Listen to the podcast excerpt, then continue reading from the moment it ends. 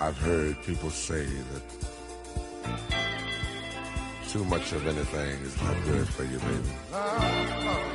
But Hola a todos. Os recordamos que podéis votar a 7 bits en Asespod como uno de vuestros 5 podcasts favoritos.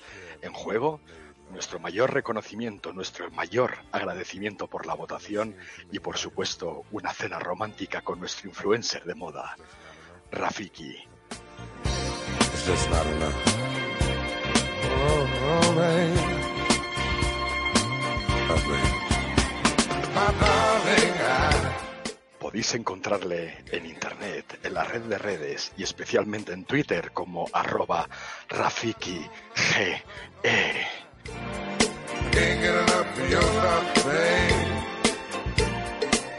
Si eres una mujer disfrutarás de una noche romántica gamer como pocas has conocido.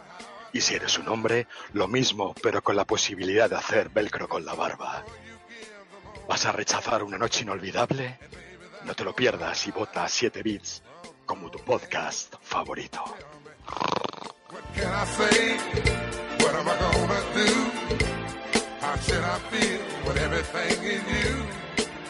What kind of love is this that me?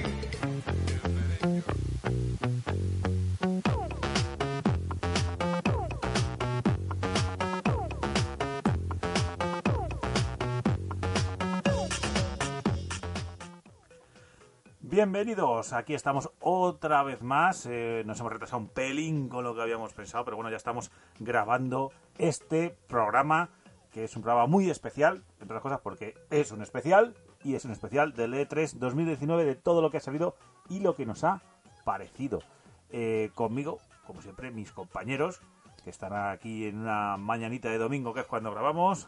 Eh, empiezo por Pablo. Pablo, entendéis que hay buenos días. Muy buenas a todos, ¿qué tal? ¿Cómo estamos? Aquí, a, vamos Al a pie del participar cañón. un poquito. Con el cafelito, ¿no? Ahí está, efectivamente. Un poquito más temprano de lo habitual, pero Bueno. con más fuerza que nunca. Simulación. Por alusiones, Chuca, ¿qué tal, compañero?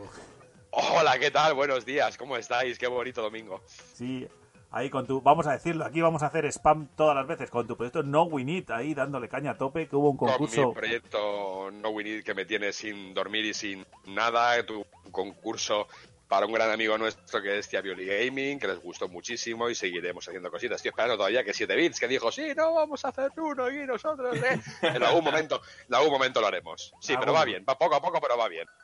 Bueno, y nos falta nuestro influencer, influencer Rafa. ¿Qué tal. Rafiki? Influencer, dice.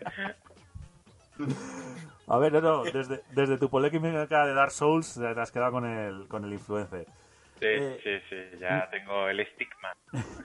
Nos falta María. Nah, aquí estamos de domingo a ver qué, qué ha dado de sí L3. Uf, muchísimo, muchísimo. Y nos falta María, Muchísimo, que esperamos, cosas, esperamos que se conecte en algún momento, que, que- que la esperamos porque queremos saber su opinión sobre todo de algunas cositas de Xbox.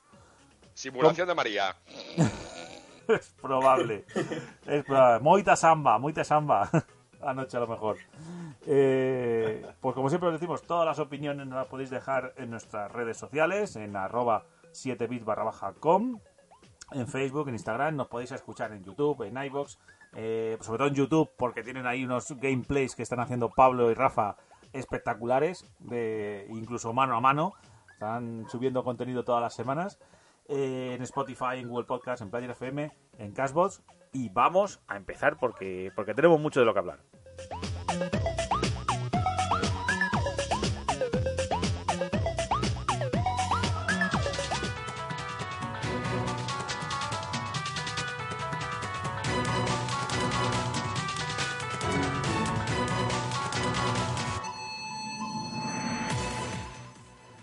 Bueno, de los contenidos es sencillo. Vamos a repasar las conferencias del E3, lo que se presentó en cada una y sobre todo este espacio, ya que los contenidos son tan simples, entre comillas, quería decirlo porque tenemos, nos hemos, bueno, eh, ha empezado un- un- una votación de unos premios, no es que queramos ganarlo, pero sí que nos gusta estar ahí para que nos, para que nos conozcan de la, de Spot.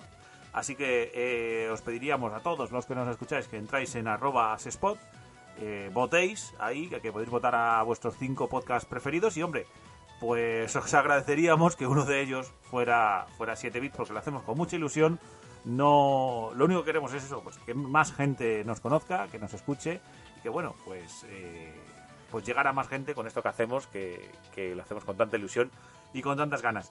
Y poco más, poco más. Esto es los contenidos de hoy. E E3 2019 a tope.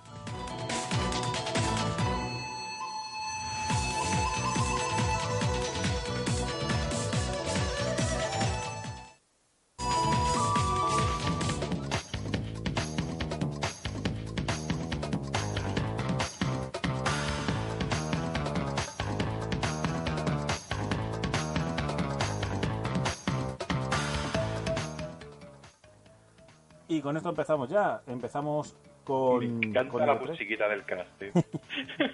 No hemos, no hemos dicho que en el improbable caso de que ganáramos, Rafi metido a regalar una romántica a la luz de las velas. joder. ¿Un, un qué? Pero se te ha cortado. ¿Cómo, cómo? Una cena romántica con Rafiki a la luz de las ¡Hombre! velas. Hombre, por Está ya, está ya, está ya palabrado. Está palabrado. Por la cara. Exactamente. Está palabra. Está, Me, muy- me acaba de meter un cirio por la cara. exactamente, no, tirar con pólvora ajena está de puta madre, ya lo sabéis. Sí, sí, sí, total, vaya. Bueno, vamos a empezar. Además, lo hemos dicho, si ganáis tenéis una cita eh, con Rafa que, que os va a atender muy bien. Si ganamos, mejor dicho. Eh, vamos a empezar con el E3 y un poquito la, la- lo que vamos a hacer es que... Espero que, espero que no vaya a hacer la gente la coña como Chiliquicuatre en el en Eurovisión. Es Vamos a decir, para dar por culo que gane, ¿sabes? Sí, Vamos sí, sí, chavales, votad, no. vo- votad, votad y comerle los morros a Rafiki un no romántico. Si tenemos algún oyente de Foro Coches, tenéis la troleada del verano. Ay, ay. Soy unos mamones, tío. Bueno, vamos, bueno, eh, vamos a empezar con, con todas nuestras opiniones de L3 y recordar, nuestro primer programa, hace ya un año, fue también un especial E3. Entonces estamos cerrando un círculo. Es increíble, un año entero de programas hemos conseguido hacer al final. Eh, vamos a empezar hablando de Microsoft y Nintendo por ser las dos mm, mm, marcas con consola en el E3 y luego iremos pasando por el resto de conferencias. Y nos vamos a meter en harina porque eh, Chuca y yo sí que estuvimos viendo lo que es la conferencia más o menos a cachos de, de, del E3 y, un poquito qué, sensaciones os dio, ¿Qué, qué, qué- qué diríais que os pareció porque muchos han dicho que fue la mejor conferencia de la historia. En mi opinión fue una conferencia buena de final de generación, pero con mucho World Premiere, pero poco exclusivo. En mi opinión, Yo Creo, que, creo que, que coincidimos. Boxman, creo que vamos a coincidir en dos cosas principalmente. Para quien tenga ordenador, quien sea jugador de PC, es una gran noticia lo que, lo que ha hecho Microsoft, Xbox, con lo del PC Pass. Eso es lo primero. Y segundo y principal, queremos el teléfono del camello de Keanu Reeves. Totalmente. Me cae súper bien ese hombre, tío. Han conseguido al final que entre las peliculitas guapas que se está marcando. A mí me cae bien súper bien su camello. Es un tío súper enrollado, desde luego. Vaya, ya sea a través de la droga o de lo que sea, pero vamos, le funciona bien. Es un tío súper le Me funciona encanta bien. esa frase. Sí, porque enrollado estaba bien enrollado lo que se fumó. Sí, sí, bueno, vamos, vamos a empezar entonces por ahí. Eh, en Yes. la presentación de ¿eh? Microsoft, Sí, sí, sí. el, digamos, yo creo que lo que eclipsó todo fue el eh, la presentación de Cyberpunk 2077 y con eh, Keanu Reeves en pleno estado de gracia, que va a ser un personaje en el juego y que, y que parece ser que va a ser un personaje principal y importante. Eh, estamos en la mismos, sí, pero se, se presentó Cyberpunk 2077 en la conferencia de Microsoft, pero es un juego multiplataforma, con lo cual, ¿qué queréis que os diga?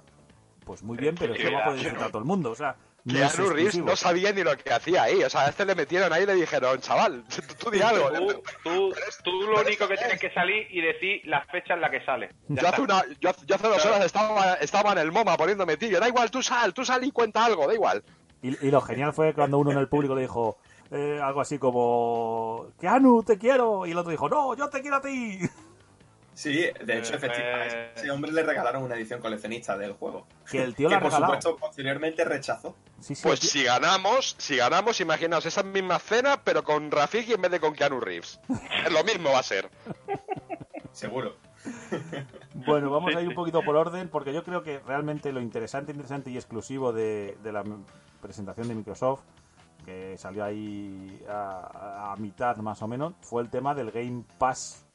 Eh, todas las novedades del Game Pass, que ahí sí, así, ahí sí que hay que reconocerlo, que Microsoft eh, dio eh, un puñetazo en la mesa, o por no decir que se sacó la chorra y, dijo, "Oh, aquí está mi pepino. O sea, eh, de hecho, antes del programa, cinco minutos antes, Chuca, tú te has, te la has pillado. Absolutamente, según estábamos haciendo aquí la, la previa, el programa nos referimos a este, no al, no al E3. Eh, Estábamos hablando de no sé qué, no sé cuánto. Yo estoy fatal de pasta ahora con tema de la empresa y de mudanza y tal. Digo yo, pues a ver, por cuatro pavos al mes, esto no me va a dejar de cenar una noche. Toma mi dinero, ya está. Son dos, dos para Sony, perdón, dos para Microsoft y dos para el programa de desintoxicación del señor Reeves. Pues eh, es que lo que se presentó fue eso, fue el, Game Pass y el Game Pass Ultimate, que pues ese servicio este de descarga de juegos, bueno, de, tipo Netflix, que tiene Microsoft, en el que ahora vamos a poder jugar, si tienes un PC o una consola, te da igual, porque tienes acceso a todo el tremendo catálogo que tiene, que tiene la consola y que además todos los juegos de todos los estudios first party de Microsoft van a salir de lanzamiento dentro del Game Pass. Una cosa que es, la verdad, impresionante. Impresionante y que va, a mover, mira- que va a mover a la industria en ese sentido. Claro. Yo, yo la, la noticia positiva que saqué después de la conferencia, sin duda, es que todo el elenco de estudios que está adquiriendo Microsoft a lo largo de estos últimos años eh, están dando resultados, ¿no? Resultados que muchos de ellos son en todas las plataformas, como por ejemplo de Other Worlds. Pero luego también se supo otro, otro juego como por ejemplo Bleeding Edge, de los de Ninja Theory, que son juegos que, que te hacen ver, te hacen entrever realmente lo que va a hacer Microsoft en los próximos años. Y sobre todo a nivel de exclusividad. Ahora mismo no la tiene, porque también entendamos que están en finales de generación y que el, el puff, el golpe, el push lo tendrá que meter en la nueva consola a finales de ¿Cómo? 2020. ¿Cómo, cómo, cómo? A a otra vez repite, por favor. ¿Cómo- ¿Cuáles son las variantes? El push. El push, el puff, el bien, bien, no, me ha gustado. Tendrán que meterle el empujón en- a finales de 2020, ¿no? Entonces yo entiendo que ahora mismo lo que pueden hacer es esto, ¿no? Enseñar lo que están haciendo los estudios que han adquirido, algún que otro exclusivo que ya nos deben desde hace tiempo, como por ejemplo Ori. Ori yo creo que estaremos todos de acuerdo en que puede ser una maravilla, pero que también es cierto que se ha retrasado más de lo que esperábamos. Se ha ido al final a 2020, febrero. Se dio a febrero, sí. Y eso fue un poco rollo, ¿no? Porque nos dejó como cierto vacío de decir, bueno, van a meter un empujón, pero no es tanto como se esperaba. Y, nosotros no nos podemos echar la culpa a nosotros mismos, porque fue el mismo el mismo Phil Spencer el que nos metió bastante high diciendo que se iban a presentar 14 juegos eh, de Microsoft Studios y que al final pues muchos de ellos ya los conocíamos o incluso se filtraron semanas antes de la presentación. Entonces, bueno, yo creo que la presentación, así un poco resumiendo, fue bastante buena, dentro de lo que se puede esperar en, el final de una generación. Y luego ya está el tema de- del PC, el, Game Pass, el paquete que hicieron, me parece que era por 13.99 con, con el Internet, el, Xbox Gold, y luego el Game Pass tanto en, en Xbox como en PC. Al final yo creo que, bueno, y la, compra, por supuesto, del estudio de Double Fine y los del Psychonaut 2, que también tiene muy buena pinta y que saldrá para todos, pero que efectivamente tiene el mismo mensaje. Eh, señores, si os gusta este juego, lo próximo será nuestro. Y eso es un mensaje muy poderoso, que da mucha felicidad a, los- a los fans de, de Microsoft, ¿no? De Xbox. Joder. Lo cierto es que sí, pero bueno, yo digo que lo que presentó, lo que salió Phil, dijo 60 juegos vamos a presentar. Y todos, joder, 60 juegos. Eh, es que Se le llenó la boca un poco, sí. Mm. Sí, sí, sí, porque además presentar, presentar nuevos mm, hubo pocos, ¿eh? No hubo muchos. Y la mayoría no eran títulos triple A, como se les llama ahora, ¿no? Porque eran juegos indie, que sí, que era la primera vez que los veíamos, pero no dejaban de ser juegos indie, que estaban muy bien y que algunos tenían bastante pinta de que eh, pro- probablemente te los calces el día que salgan. pero lo que la gente quería era, por ejemplo, un nuevo Fable, que había un mogollón de rumores de que se iba a presentar un nuevo Fable. Al final no hubo nada de Fable nuevo ni nada. Y eso quizás fue lo que tiró un poquito para abajo la conferencia. Quizás se han guardado mucho para, para el año que viene con, pues, con la batería, con la tralla inicial para, para la nueva Project Scarlet. Es que es Que eso, bueno, fue una... eso es otra cosa que fue ya al final de la conferencia, que al final no dieron tampoco muchos detalles de qué, de qué, en qué consiste la, la nueva consola. Sí, nos dijeron que va a ser cuatro veces más potente que la Xbox One X, que bueno, si, no, si hacemos caso a eso, pues va a ser un maquinón. Ojo, ojo, porque justo después de la conferencia se publicó en muchos de los portales de juego que la PlayStation 5 sería más potente que la, que Sí, la bueno, Scarlett. llevamos, llevamos dos semanas desde el E3 Que pelea que si una tiene los huevos más gordos que la otra. Llevamos así Luego- como dos semanas, Y al final... luego- una cosa así. Espérate, Y al final eso da igual. No, pero que al final lo que Eh. están diciendo es que las dos...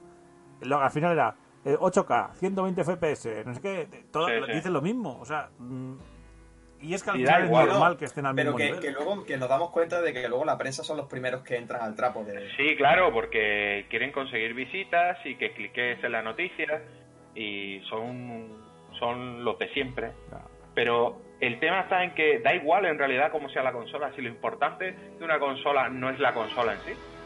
¿Tú para qué quieres un pizza papeles muy bonito en lo alto del mueble? Totalmente. Lo que quieres son juegos con los que poder jugar a esa consola lo demás te da igual. Lo importante de una O consola debería, son, los jugadores. igual. Son los jugadores los que hacen fuerte una consola. Sin los jugadores no somos nada. La Sí. comunidad unida.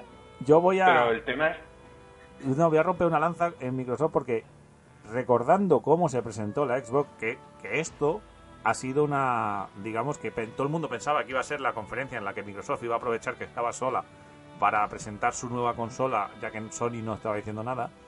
Eh, realmente ha sido una conferencia de final de generación, de bueno, esto es lo que nos queda, eh, esto, es lo, esto es lo que le queda a la Xbox, no le queda más. Aquí tenéis. Sí. Y, y recordemos que al menos, al menos el Phil, Phil, el amigo Phil, dijo, no, no, y es que una consola es para videojuegos. Recordemos que hace un montón Sí, de sí. años, cuando se presentó la última, dijeron, no, no, hemos presentado el centro de ocio multimedia La para la familia. La liada de La. Microsoft. Pero al final, pero al final, esto como disculpa, yo creo que es justo lo que necesitábamos. La compra de estudios que hacen videojuegos y creo que se están metiendo de la mejor manera. Y luego con un Game Pass que Sí. prácticamente regalan mucha Hombre. cantidad de juegos. hoy, a día de hoy, Microsoft tiene el mejor servicio eh, de videojuegos. Es la Porque mejor están disculpa. consiguiendo lo que, lo que dijo en su día Phil Spencer, la famosa frase, eh, el Netflix de los videojuegos, ¿no? Bueno, y además, Y, y va por buen camino, vaya, para conseguirlo. Y encima final de generación. el Netflix realmente va a ser el Pro- Project X Cloud, el, el servicio en streaming, que algunos allí en la feria pudieron probarlo. El mundo, la gente decía que funcionaba muy bien, que tal. Digo, hombre, una prueba hecha ahí para las máquinas que había ahí y tal, pues mm, quiero verlo en casa, como me pasó con el PlayStation Now. Quiero verlo en Ujú. casa, porque luego luego todas las conexiones no son iguales, todos los sitios no son iguales y Luego vienen las rebajas, que diría el otro. Claro, Sí, correcto. entonces, que, pero bueno, es muy. En octubre se va a poder pri- eh, probar de forma abierta, o sea, que, que lo tenemos a la vuelta de la esquina. Y, y que es el servicio de, digamos, tener el Game Pass en streaming en, en cualquier sitio. Veremos si al final tiene alguna forma, que lo estábamos hablando justo fuera de micro, que, que lo desinfle como ha pasado con el Stadia de Google. Que de repente, de ser el Valhalla de jugar a todo en cualquier sitio, eh, de repente no, paga por conectarte, paga por la maquinita si quieres verlo en la tele, paga por cada juego. La gente se ha quedado un poco como Ah, diciendo, y- y joder. un detalle, un detalle que, que ha pasado un poco así de puntillas es que se suponía que se iba a poder jugar en los móviles, en las tabletas. Eh, resulta de que solo es compatible con cuatro móviles a día de hoy. Y los cuatro pertenecen a Google. O casualidad. Casualidades de la vida, ¿eh? Qué curioso. Qué curioso, Entonces- qué sorpresa. la- al, al final la conclusión es que no pretenden sacar dinero en mejor con el servicio, o no tanto, sino que en principio el negocio ellos lo ven más en tema de Chromecast, Chromecast 4K, dispositivos propios. Sí, pero pero el día que lo presentó lo vendió como otra cosa. Sí, sí, desde luego, vaya. O sea, yo creo que no tiene que- una decepción. Que dices tú, vamos a ver, me, primero me vendes peras y ahora me estás diciendo que no son peras, que son patatas. Claro. ¿Vale? Y luego- Entonces, luego comprar los juegos por... Vamos, yo en, servicio. en- en general, en general he visto que la gente ha dicho que a Stadia le vayan dando por donde por Mm. donde no da el sol. Sí, también, también sabemos que también sabemos que a Google, teniendo en cuenta que entra ahora como primera, que tampoco le va a ser muy fácil. eh, sobre todo jugadores como nosotros nos cuesta trabajo se- intentar aceptar un servicio así. Sí, como nosotros, está claro que, que, que es difícil que, que optemos por Stadia así de buenas a primeras. Claro. Pero es verdad que para el público en general, para el gran público, la masa de público que hay por ahí, eh, si hubiera cumplido lo que se anunció de primeras, hubiera sido algo muy atractivo. Pero es que ahora mm, no es atractivo para nadie. Porque, vamos, yo por lo menos creo que es así. Eh, Lo que yo más o menos de, de opiniones de la gente ha dejado indiferente a mucha gente porque no es lo que se prometió. Ha cambiado por completo el discurso, entonces... Además no fueron nada claros en la conferencia. ¿eh? No, no, no, no, Porque- no, no, no, no, han sido muy ambiguos, han dejado muchas cosas sin explicar en condiciones y... Bueno, Y lo sorprendente, el enlace para que tú compruebes si tu conexión está preparada para Stadia Pro, eso sí, eso lo tienes ahí, que lo puedes probar. Te flipas un poco, ah, mira, con mi conexión puedo. Pero, pero luego lo va- vas a tener que pagar por los juegos igual que si te lo compras en la tienda. sí, sí, sí, sí, sí. Entonces, no es un servicio, al final, es una tienda, ¿no? ojo, Pero Vas a tener pero que pagar. un... vas a tener que pagar por estar en el servicio y luego por Claro, cada juego. y luego por cada juego. Entonces, Ja, Sí, porque ahora mismo el único juego que entiendo que está en el servicio, en el propio servicio de que, que cuesta dinero, es el Destiny 2, ¿no? Con todas las expansiones. sí, bueno, pero, pero a está. estas alturas Esperábamos un catálogo y solo tenemos un Destiny 2. Es que, yo que sé, Epic Store también te regala juegos de vez en cuando. Me explico, al final, al final lo que tú creías, lo que tú creías que iba a ser un servicio de streaming, al final se ha vuelto una tienda por la que tienes que pagar para y, Bueno, pero y no luego es- tienes que pagar cada producto que, que adquieras. Entonces, Nos estamos yendo un poco porque eso es Google y estábamos hablando de Microsoft en el De todas E3. formas, de todas formas, por Cierto, mencionar cierto. así rápido, yo creo que la sorpresa de esa conferencia fue tanto Baldur's Gate 3, que espero que termine saliendo en más plataformas y que creo que eso ya está confirmado. Y luego Guild, el juego de Tequila Works, que la verdad es que tenía bastante buena pinta y que nos sorprende mucho que sea exclusivo. Esperemos que sea la típica exclusividad de un año y que luego salga en el resto de Bueno. plataformas o algo así. Vamos a ir repasando un poco los juegos que se vieron porque porque tienen chicha y sobre todo porque yo creo que fue una lo dicho, hubo tanto multiplataforma y tampoco y los y los que eran exclusivos eran los sospechosos habituales que, digamos que fue una conferencia digamos casi casi del E3 más que de Microsoft. Bueno, hemos dicho Mm. que, que se presentó Cyberpunk 2077. Yo creo que podríamos hablar horas porque tiene una pinta enorme. Ese juego va a ser.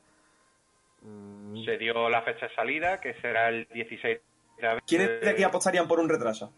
yo, Porque el juego al final termina retrasándose y acercarse más a los límites de la nueva yo creo que se va a ir Creo a que se puede verano. retrasar Tanto no, tanto, a mayo o tanto incluso- retraso no, pero mayo, junio sí Es- puede ser. Que se acerca el De hecho, veranito. Witcher, eh, Witcher 3, de hecho, le pasó exactamente lo mismo. Sí, es que fue. Estaba fue fechado para febrero y The Witcher 3 acabó, acabó saliendo, me parece que fue en mayo.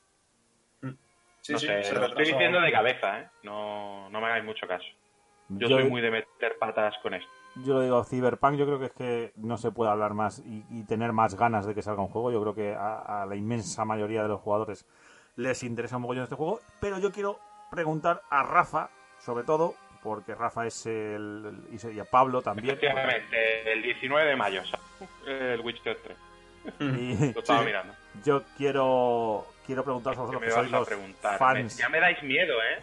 No, hombre, Ya me dais miedo. por, por, por vuestro por vuestro fanatismo por por Bloodborne, por Dark Souls Y es que Sí. Front Software se sacó de la manga en la, en la, en la presentación la colaboración con George R.R. Martin, eh, recordemos, el creador de, de- de Canción de Hielo y Fuego y, y los libros en los que se ha basado Juego de Tronos, la serie, eh, que presentaron Elden, Ri- Elden Ring.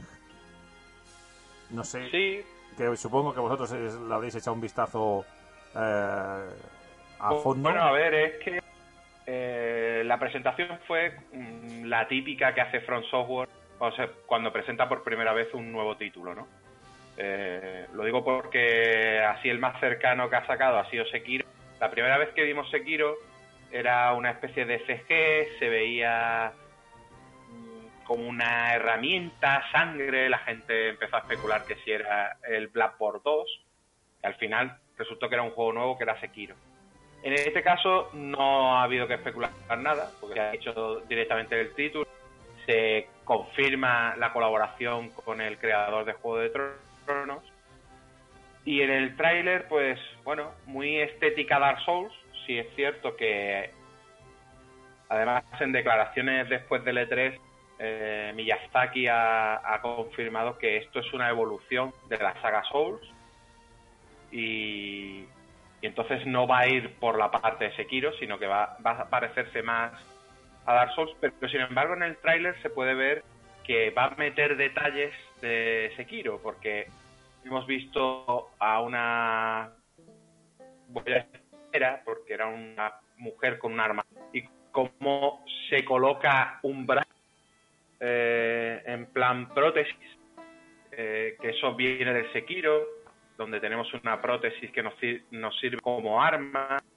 Entonces bueno promete la cosa promete sobre todo por, por la ambientación que puede ser bastante buena teniendo en cuenta que que, que bueno que está ahí eh, George Martin y eso siempre puede ser eh, dejar su sello de calidad en cuanto a, a todo lo que es la, la ambientación, ¿no? A ver, vosotros los, vosotros los frikis de los juegos, perdona Pablo, los frikis de los Sí. juegos, vamos a hacer un retrospecter, espacio, patro- espacio patrocinado por No Winit otra vez, vamos a hacer la típica preguntita.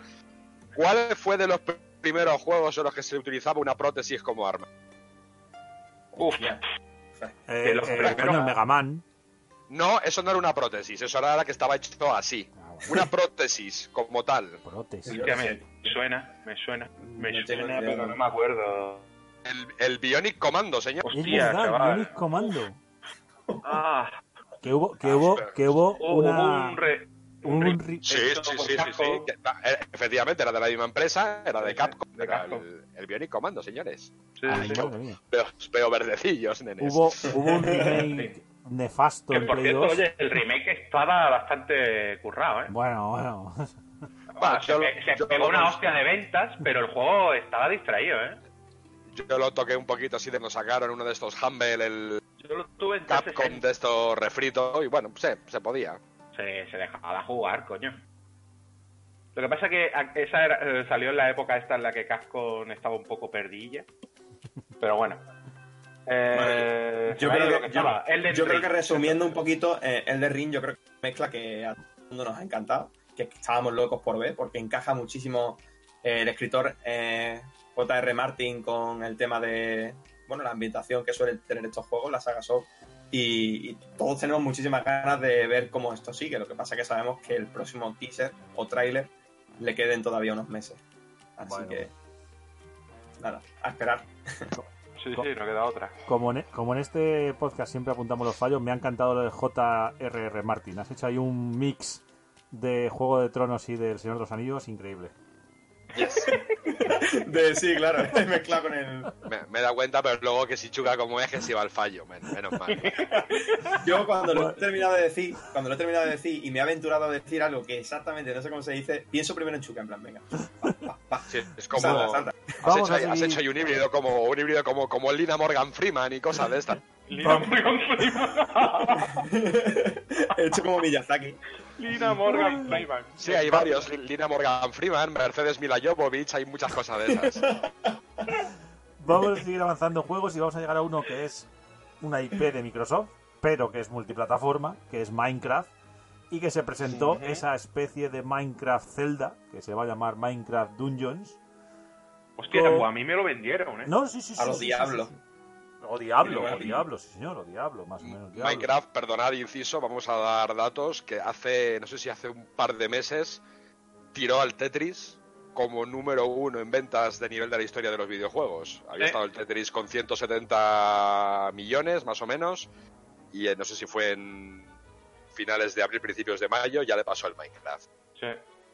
Además, lo, lo pasó y, y a ver quién lo coge. ¿sabes? Claro, claro. Porque no va, no va a quedarse ahí. O sea, Me gusta que haya sido un juego como Minecraft, desde luego, viendo el panorama un poco. sí, gracias a Dios no ha sido Overwatch. Sí, No, pero bueno, tiene. yo O sea, Overwatch. Iba a decir Overwatch te Fortnite y se me ha venido Overwatch, ¿vale?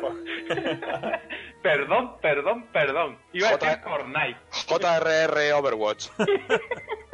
Bueno, y que quería preguntar una cosa. ¿Hay por aquí gente que le guste los simuladores de aviones? Bueno, sí, Bueno, tenemos. Yo, eso gran, iba- gran pinta. Pintaza, ¿eh? El- Madre mía, Uf. A ver, Mm, ese- esa vuelta, ¿Cómo se ve, eh? esa vuelta de Flight Simulator, vamos a entrar también en ella.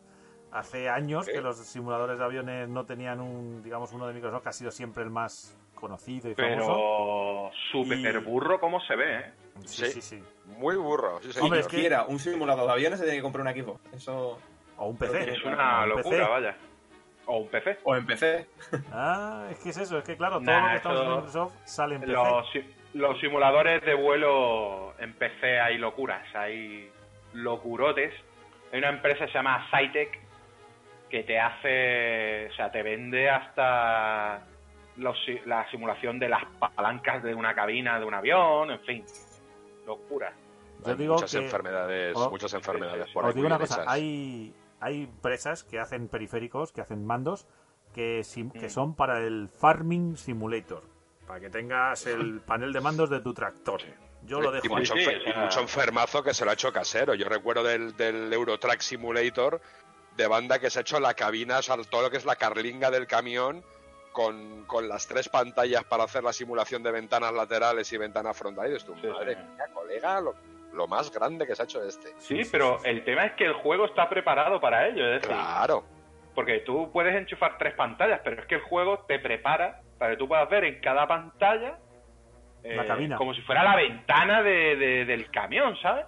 Claro, Sí, porque sí, es lo sí. que hemos dicho, los juegos, lo- la, la comunidad es la que sostiene los juegos. Claro.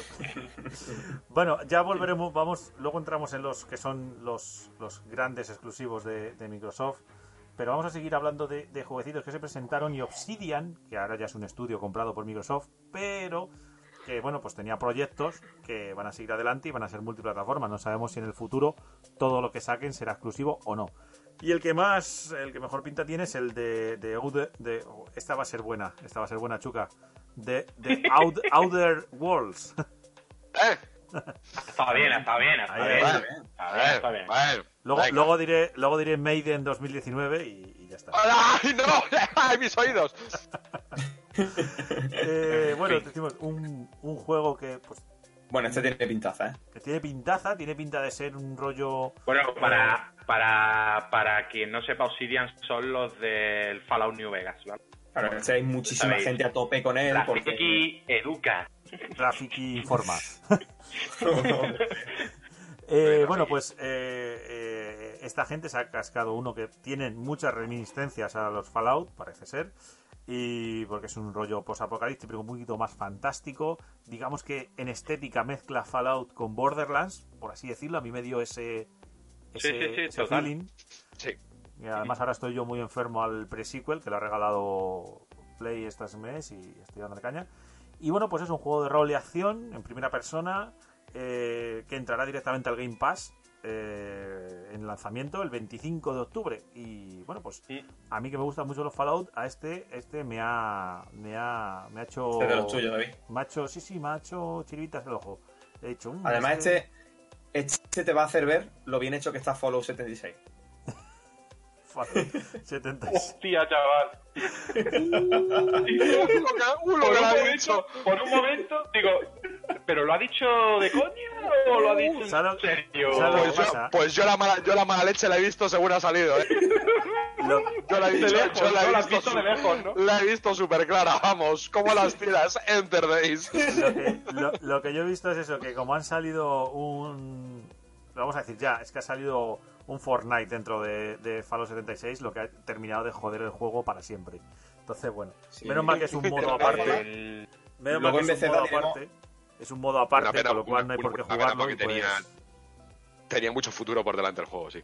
No, pero yo digo una cosa, es un juego, es un modo que está destinado al fracaso más absoluto, porque yo lo he dicho siempre, Fallout es un juego genial para el que le gusta jugar online sin relacionarse con la gente.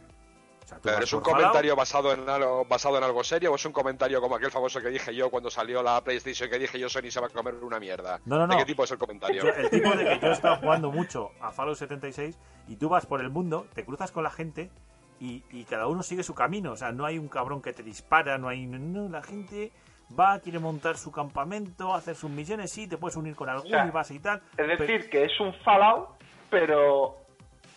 O sea, es un juego online, pero la gente lo juega como si fuera un Fallout normal. la gente que nos No, hemos muy bien, quedado, muy bien pensado. La gente Y que nos hemos quedado ¿para qué jugando, te- sí. Entonces, lo que la gente... ¿Eso qué te da a entender? O yo por lo menos lo que saco de conclusión es que la gente lo que quiere es un nuevo Fallout. Totalmente. No que hagas experimentos raros. Totalmente, totalmente. Y que aparte el experimento, pues, yo que sé, ha sido muy criticado, ¿eh? Y de hecho la misma Bethesda ha pedido Además, me, perdón. me hace gracia porque en la conferencia de Bethesda salió el Todd Howard Claro, es que ha pedido disculpas. el, el principal problema del juego fue que no tuvo beta abierta. Venga, hombre. Bueno, ¿Ese fue sí, el principal problema del juego? A ver, mm, no, no dieron realmente ese motivo real, lo que pasa es que lo comentaron y ya está. El principal problema del juego fue el juego. Sí, sí, es que vamos. Claro. No, Es que la gente, la gente se estaba esperando un nuevo Fallout y esto es pues, un complemento muy bonito que lo puedes tener ahí para echarte una partida, pero la gente quiere chicha. La gente quiere chicha. Claro. Y, De bueno, todas formas, y este ya tiene, digo, ¿eh? chicha tiene, sobre todo aquí entre los componentes del programa, el Ori and the Will of the Wisp. Yo me calzaba otra vez una Xbox solo por este juego. Así, tal cual. Totalmente. ¡Fua!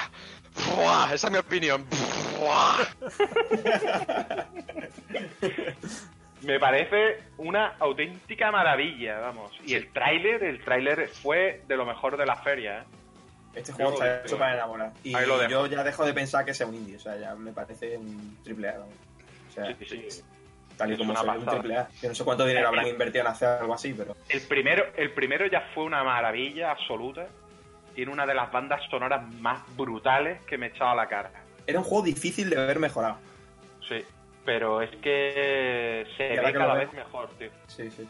Es como una peliculita de Ghibli No, pero sí, que sí, tú es- puedes es- controlar, o sea...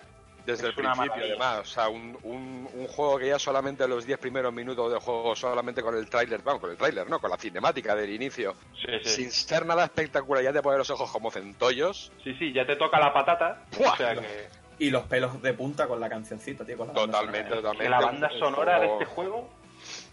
Un juego cabrón, un juego difícil, además, difícil como su Sí, puta sí, madre de difícil, además. Sí, sí. Pero es, es- es maravilloso y a poquito que hagan. O sea, tienen, tienen el listón muy alto con la primera no parte. sé, y- la de veces que repetí la, la escena esa que se va llenando de agua el tronco del árbol. Sí, sí, sí. viendo, me cago en la puta la de veces que me mataron, tío. Hay, hay juegos que han conseguido hacer una primera parte tan brutal, llámese este, llámese el Hollow Knight, que también va, está preparando secuela, que lo tienen muy, muy complicado mm, mantener el nivel de, de marca, por así decir, de lo que han conseguido con la primera.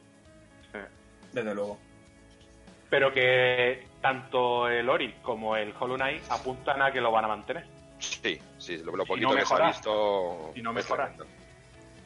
Pasamos entonces ahora a, a lo nuevo que presentó otro estudio que ha comprado Microsoft, que fue Ninja Theory, que nos enseñó Bleeding Edge, un juego cooperativo a 4, vamos, un beaten up que se aleja mucho del, del Hellblade, del Senua Sacrifice. Y bueno, a mí es que este tipo de juegos tampoco me, me terminan de, Sí, a mí me pasa como a ti. de tal, pero bueno, pues oye, seguro que el que le guste este Es Sí, género... no, eh, Eh, la gente que lo ha visto dice que tiene una estética muy particular, que está muy guapo, que, que no está nada mal, que No, puede este juego- esto es un pero- pelotazo. Pero es un juego muy mainstreaming para todo el mundo y no, no casa con lo que yo esperaba de Ninja Theory. No, Yo creo que esto lo tiene que estar haciendo una parte de Ninja Theory y otra parte tiene que estar liada ya con el tocho gordo para la nueva equipo. Es que es lo que hemos dicho, tanto lo que se ha presentado para las consolas como lo que han presentado los estudios que ha comprado Microsoft, tiene pinta de ser de, mira, estos son los desarrollos que teníamos y que vamos a lanzar. Y lo nuevo ya, Sí. lo nuevo ya, pues ya Os hablaremos. tenéis que esperar al año que viene. De todas formas, de todas formas, la prensa que lo ha jugado, porque han podido jugarlo allí en la feria, dicen que, que el combate está espectacularmente hecho. ¿eh?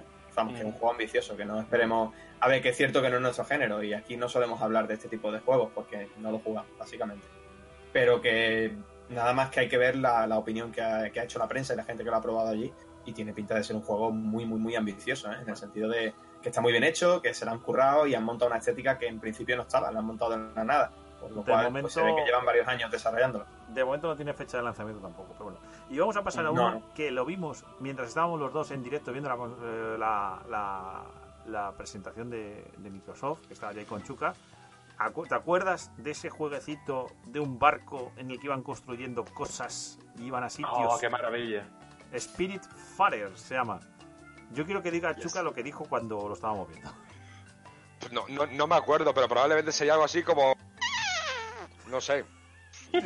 Cosa O sea, sí, sí, sí, que eso fue lo que hizo mi cerebro, ¿no? sé, O sea, es un juego que estéticamente es muy bonito, pero luego te quedas mirando y dices tú, pero esto se juega, esto se ve, esto se juega, esto se come, ¿con qué de cuál de los tenedores me lo como? Sí. ¿Cómo va el tema del protocolo? O sea, esto, esto, ¿pero esto qué es? No lo sé. Totalmente. Sé, ra- raro, raro, francamente raro. Ahí fue, bueno, pues es que hombre, más una estética de indie. la verdad que es muy bonito. Sí, tuve un brain fart ahí de, de esto, pero no sé, no sé, extraño. Luego No me lo compraría. Luego vino la trampa de los 60 juegos, que fue cuando Xbox eh, puso un vídeo de todos los de la sección de indies, eh, de ID, eh, Xbox, y sacó ahí un, un chorrazo de Salieron juegos, como, como veintipico, me parece. Dos de golpe. todos de golpe. Que bueno, pues oye, los indies siempre están bien, pero esos hay que ir viéndolo uno a uno cuando vayan saliendo. No sé si alguno, si alguno se os quedó en la retina. A mí la verdad que no muchos. No, no tengo así ninguno Hay varios, hay varios. Hombre, Yo me quedo con uno que, que se presentó en la conferencia de Microsoft, que, 12 bueno, este, eh, que fue el 12 Minute, sí, sí. que, Ah, sí. que es de Annapurna, que parece como una especie de thriller, eh, que todo transcurre en, una, en un mismo pisito, en vista cenital, y la verdad que estaba, estaba muy curioso, y además es de Annapurna, que todo lo que hace esta gente hay que echarle un ojo, porque, bueno, son sello de calidad casi, casi asegurado, ¿no? Entonces, ese la verdad que me llamó bastante. Entramos también en la parte Hay varios, ¿eh? en la parte de Remember, por así decirlo, porque hubo bastante. Y dos de ellos fueron, el primero fue Battletoads, Battletoads, el Sí, juego. que el en up. general, a mí me dejó frío, pero en general a los fans de la saga, por lo visto, les ha gustado. Bueno, la Este saga. juego, A los fans del juego, porque me parece que solo hay un Battletoads. Este juego es el típico que la gente que en el fondo no se siente demasiado identificada con el juego porque en su momento no lo jugó demasiado, pues nos quejamos porque a nivel estético estaba en otro siglo un poco, aunque se intenta actualizar dentro de lo que es su apartado de diseño, pero luego es verdad que no nos llama la atención, pero la gente que lo jugó y lo ve hecho de nuevo y tal es un sueño, ¿no? Entonces, pues bien, yo creo que bien. Perfecto, vaya. A ver, yo lo, yo lo jugué, yo lo jugué en su momento, pero efectivamente, o sea, yo cuando lo vi con David, yo dije, un, anda, coño, un Battletoads. Pero no más allá de eso. O sea, luego, No, no. luego lo vi y dije yo, pues, no me aporta, o sea, me aporta el nombre, ¿eh? Qué bien un Battletoads. Y ya está, venga, otra cosa. Sí, cooperativo y tal y cual, pues vale, pues, hombre, lo que debe ser. Es su no intención, le, yo no creo. Le vi, no le vi ningún rollo, ¿eh? Es su intención. Dentro, dentro de todos estos títulos Revival, también todo el mundo se esperaba que ahora con la consola que se puede conectar el ratón y el teclado con la última actualización de la Xbox, pues que el anuncio de Age of Empires fuera un Age of Empires, creo, creo que 4, ¿no? Porque el 3 creo que existe. Y... Ah, o sea, el, el que se anunció fue el... Sí, El no, por eso, por eso, que al final lo que se anunció es el 2, el Definitive Edition, en 4K, pero viene a ser el mismo. Que también hay que reconocer una cosa. Age of Empires 2 sigue teniendo a día de hoy una comunidad que juega y juega online enorme. Entonces, Sí. tiene su sentido que Microsoft haya dicho, bueno, pues vamos a daros más de lo que os gusta. Antes Sí, de sí. sacar una nueva IP una nueva edición que pueda causar fractura, por así decirlo. Desde luego. ¿Qué más a sea, decir? que- Es un juego, es el mismo, el Age of Empires 2, mm, más grande, más potente, más bonito, con mejores gráficos. Es un juego que lo merece. Es un juego que lo merece después de toda la trayectoria que ha tenido y que también teniendo en cuenta que el 4 pues probablemente lo veamos el año que viene con la nueva generación, pues este tiene sentido. ¿no? Más cuando- Es verdad que yo eché en falta el 4, pero pasa como con todos los demás juegos, que los cebollazos gordos los vamos a ver en las nuevas consolas y van a estar eh, eh, luchando justo contra lo nuevo que presente Sony. Básicamente es que hay que esperarse, chicos. Eh, otra secuela, pero esto sí que fue secuela de verdad, fue Dying Light 2, un juego que a mí el 1 yo lo probé un poquito en su momento, me gustó, pero luego se hacía repetitivo porque era básicamente ser recadero. Y parece ser que bueno que, que- que en este nuevo Dying Light 2, que viene a ser pues eso, un mundo posapocalíptico, hay que una especie de zombies y también hay un gente con muy mala uva y, y tienes que sobrevivir ahí por la ciudad, que, que era la gracia del otro era eso, sobrevivir por la ciudad, el parkour, estaba muy bien. Vamos a ver qué ofrece, este llega en primavera de 2000 2020. Mm, a ver qué tal después, aunque a la gente, aunque la crítica le haya dado mucha caña, Days Gone ya ha puesto un, un estándar en los juegos de supervivencia y de vivir en un mundo posapocalíptico. Veremos a ver qué ofrece este. Sí, sí, sí, desde luego. Eh, De verdad, Rafa, tú que le has dado caña también como yo al Days Gone fuerte.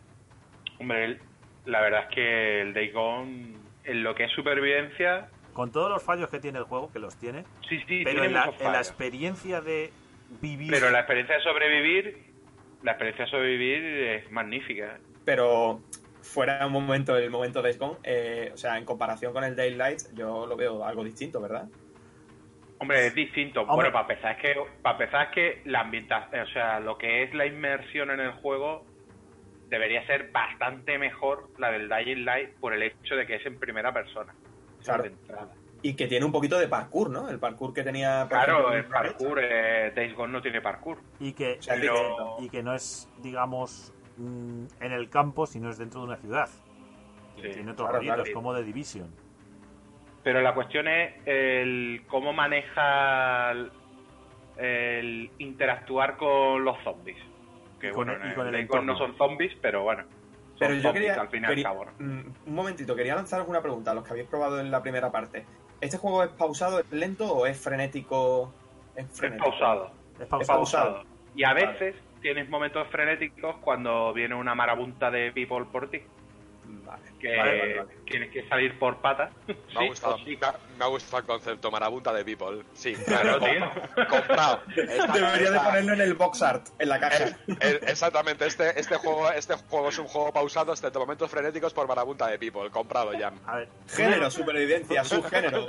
Estaba- el Dying Totalmente. Light molaba, molaba mucho. Tenía un, el primer fallo era que era repetitivo y el segundo fallo era que aunque te planteaba y te y te, y te, y te como medio empujaba no te enfrentes siempre directamente porque bueno tenías tanto los zombies como otras facciones de humanos que te podían atacar y te, y te decía no intenta ser también listo intenta eh, matarles desde las sombras y realmente eso no funcionaba tan bien. Casi siempre te descubrían te detectaban con una facilidad tremenda acababas en combates y acababas en combates digamos multitudinarios como dice Rafa sin posibilidad de huir como pasa en el Days Gone y, sin, y, Mm. y la experiencia del combate no era tan buena porque el juego estaba más Sí. pensado para pues eso para, Para ser hacer parkour y tirar y picar, y picar billete de, de allí.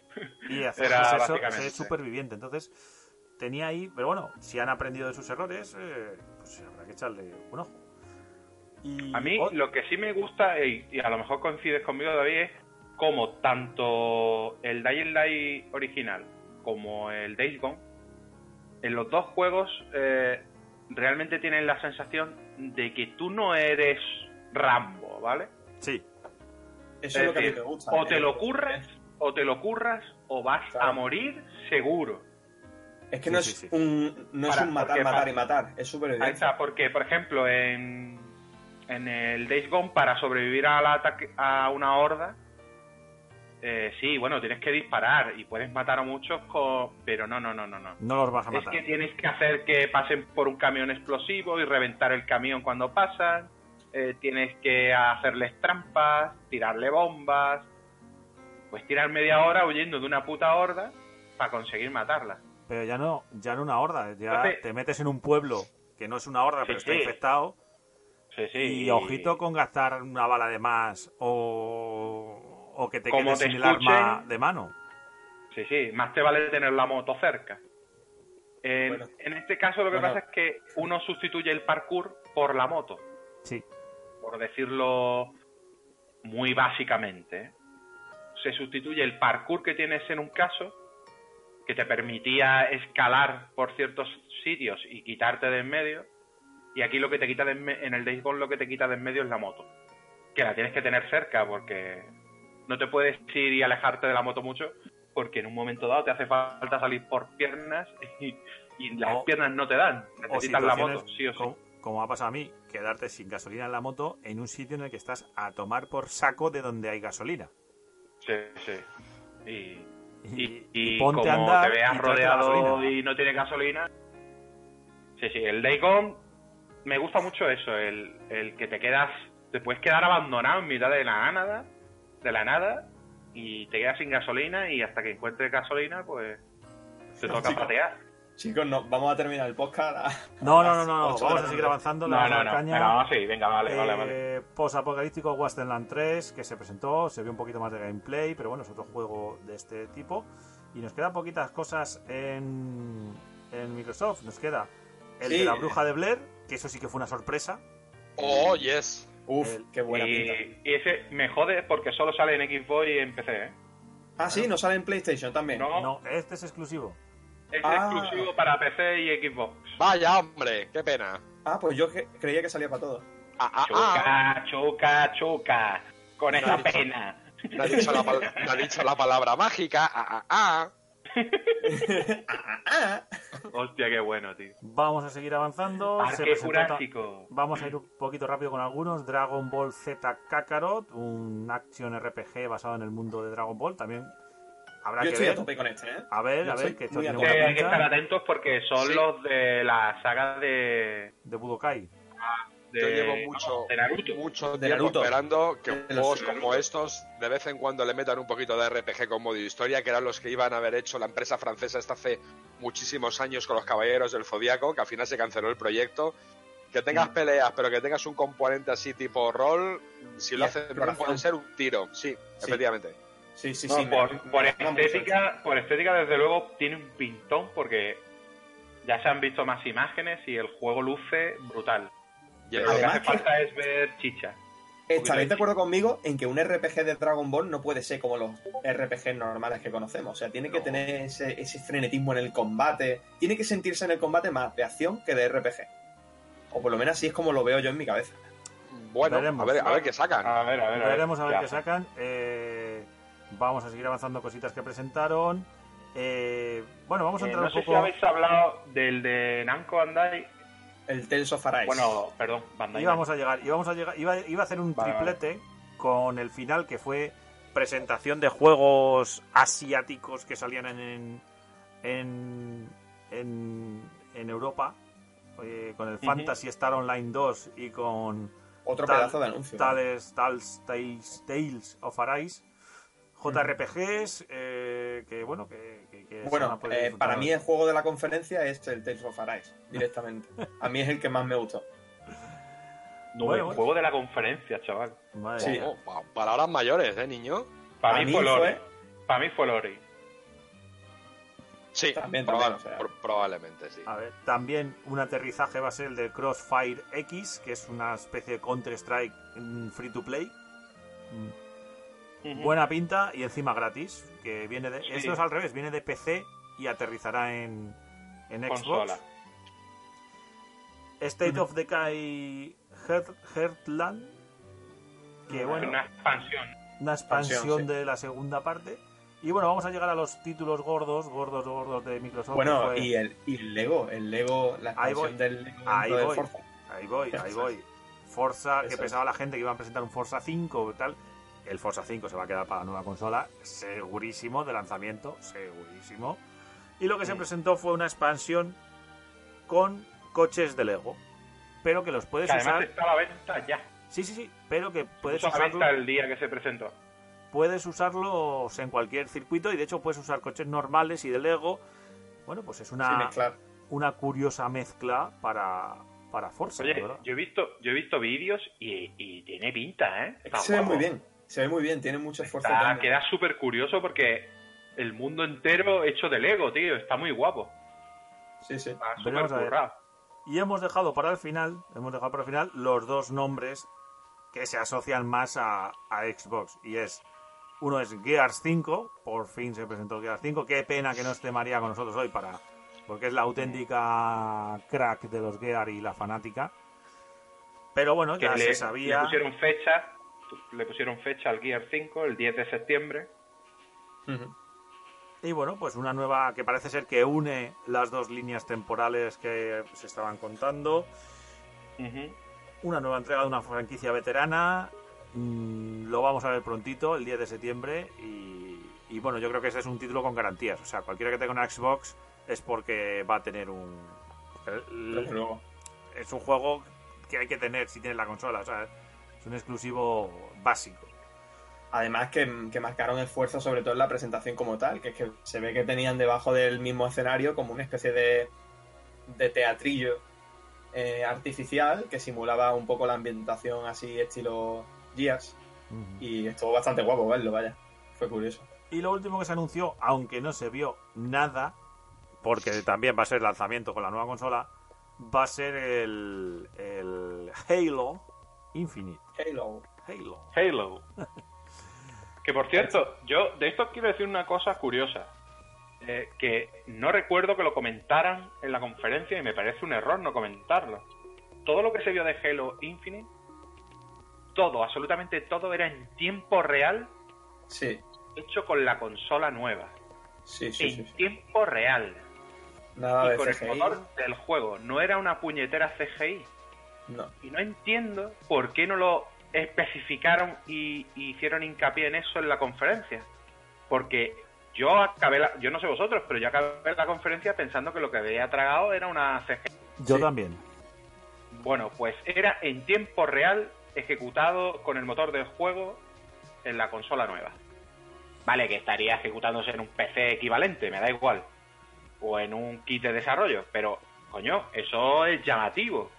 Sí, sí. ¿Por qué sí. leche no lo dijeron en la conferencia, tío? Pues porque a lo mejor, no lo entiendo. porque a lo mejor eh, recordemos cuántas veces han dicho esto es como se va a ver el juego porque se ve así y luego de repente Sí, pero luego pero, de repente en la realidad hay un downgrade importante Bueno, porque pero- no es lo ver, mismo pero- la máquina prototipo que la que luego está en la calle. Sí, pero aparte de eso, incluso cuando ya está la máquina a la venta, no hay que olvidar que no es lo mismo un vídeo que usa el motor del juego que luego jugar al juego.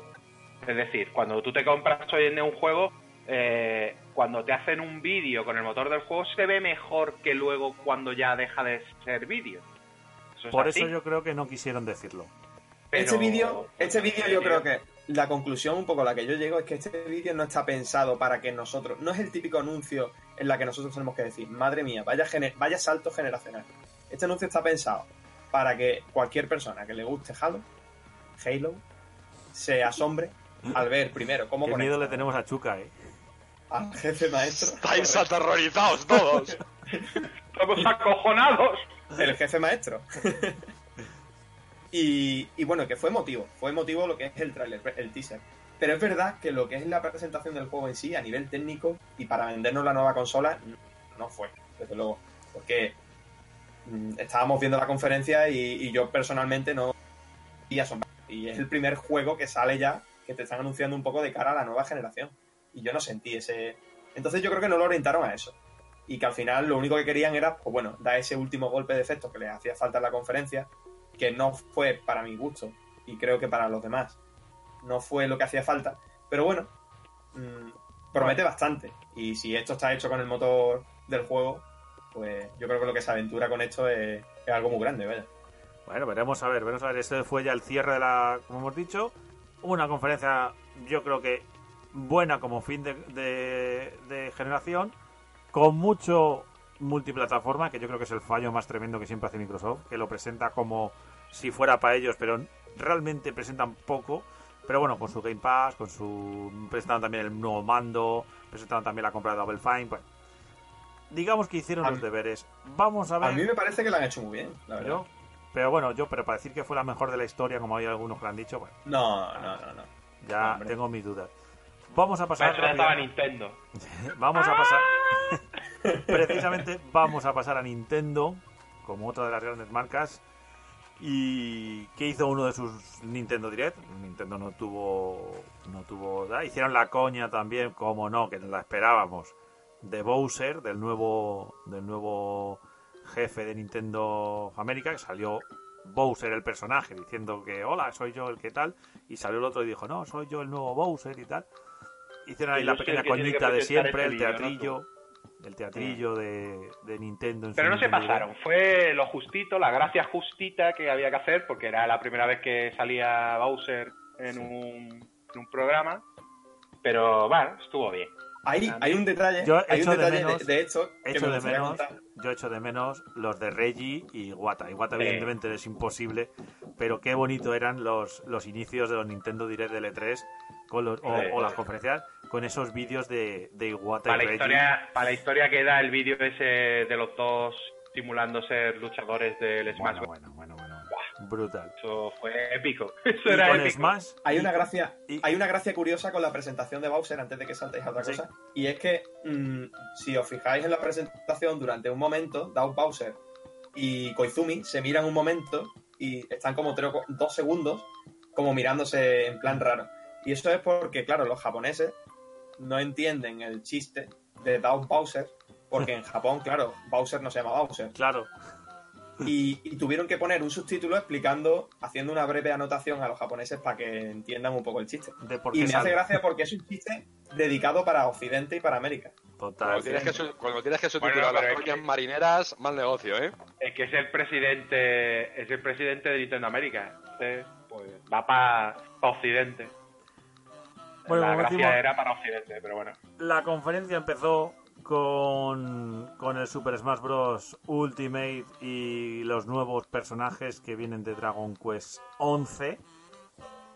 Los que son jugadores de, de, de, de Super Smash Bros. Pues supongo que estarán muy contentos por tener más personajes y, y darse más tollinas con ellos.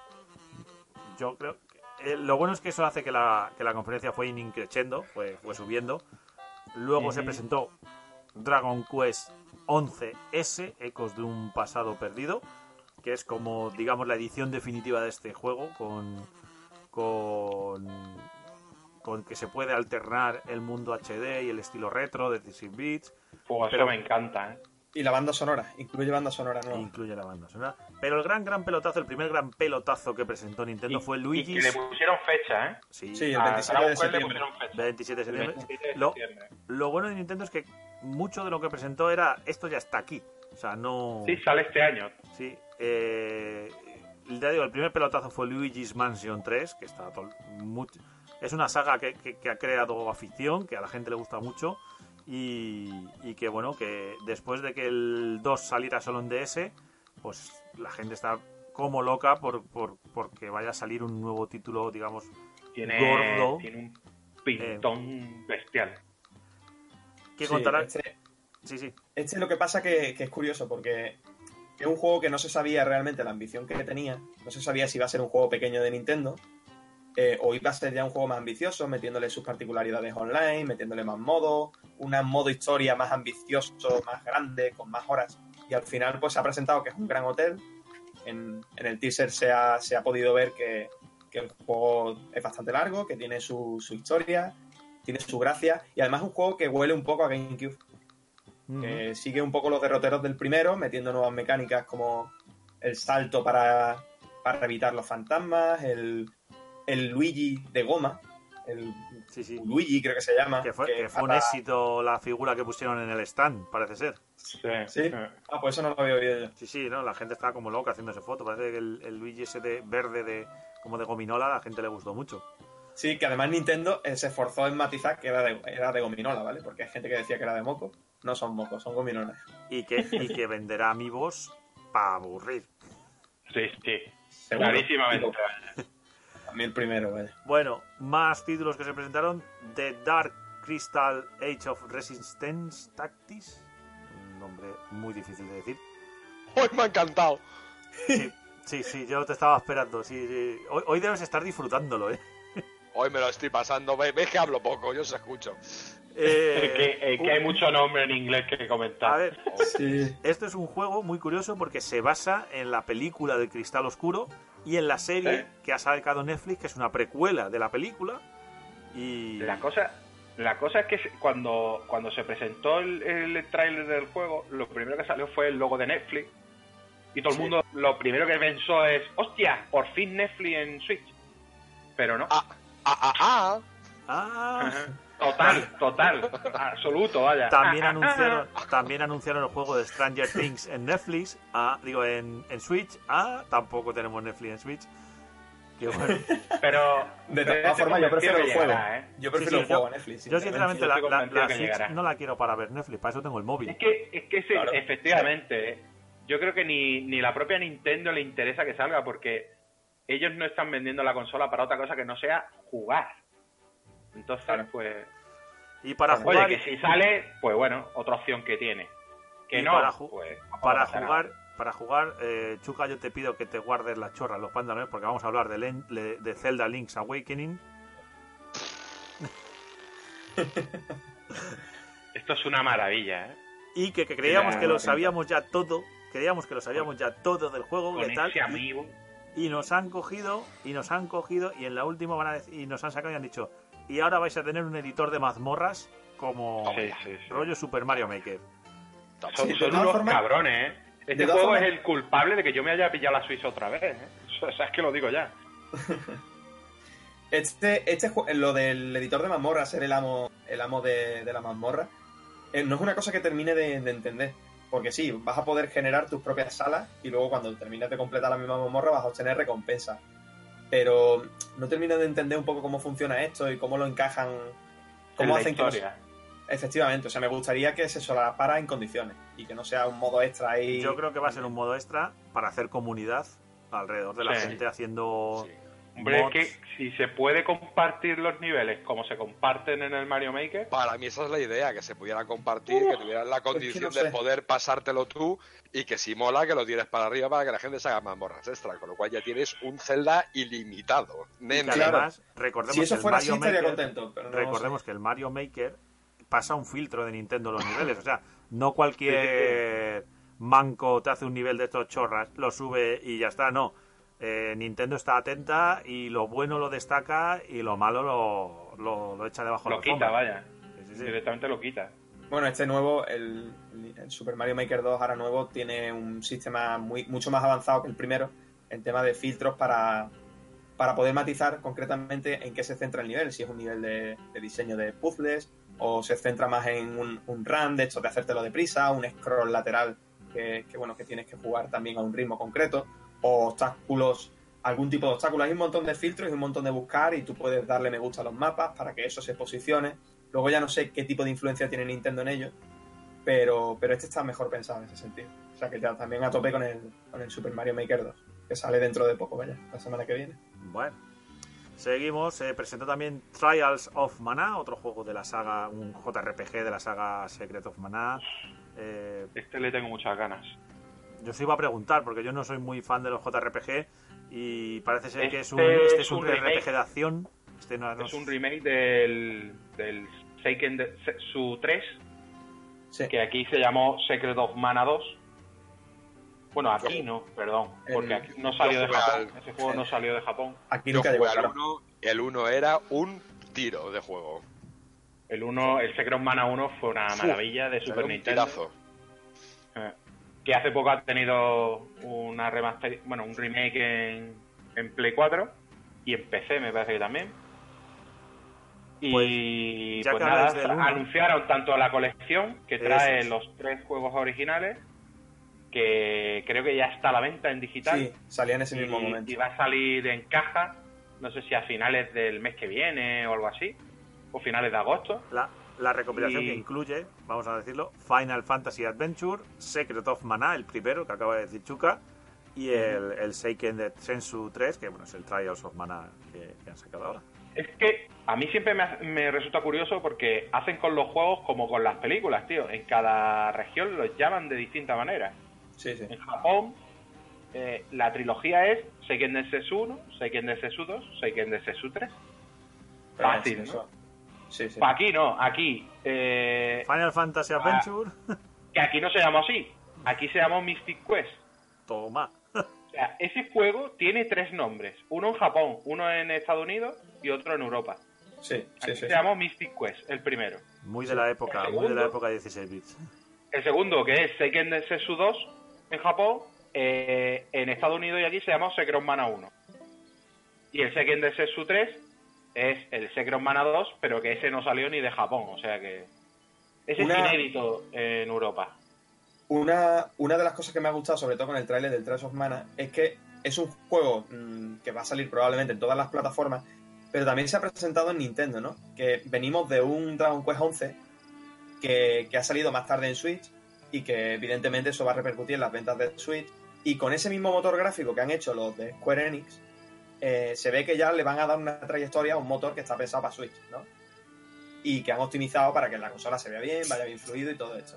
Y ahora van a aprovechar ese motor para presentarte un juego que probablemente salgan todos, pero te lo presentan primero en Nintendo. En plan, oye, que Nintendo tiene su lastre em, técnico, evidente, pero que nos estamos esforzando en que también tenga su- sus cosas, ¿no? Mm. Y eso me gustó, ¿no? Como, como fan de, de Nintendo y de, y de la consola. Bueno, después, después salió algo que dejó a muchos con la boca abierta, sobre todo después de que, y ahí quiero la opinión de Chuca cuando hablemos de ello en su momento, de que los gente de Electronic Arts dijera que FIFA 2020 se veía tan mal en Switch porque la consola no Uf. podía mal, no podía más. Dijeron Horrible, que, odio. que- que la versión de Switch que tenía que ser mala porque es que la consola no podía. Y llega CD Projekt y dice The Witcher 3 con todos los DLCs dentro del cartucho. Toma Moreno. O sea, le faltó salir ahí al polaco y decir Toma Moreno. Ya sabéis, mi, mi, mi asco mi asco y decepción generales en los últimos años con Electronic Arts. O sea, cualquier cosa que digan es inaudito, ¿eh? Lo de Electronic Arts es... es, es, es de ser es de ser tonto. es de ser- mira, hoy, hoy no he utilizado la palabra tonto, que todo utiliza es sois muy tontos. Muy tontos, Electronic Arts. No, se os cara, no se os cara Toronto encima de la sede entera.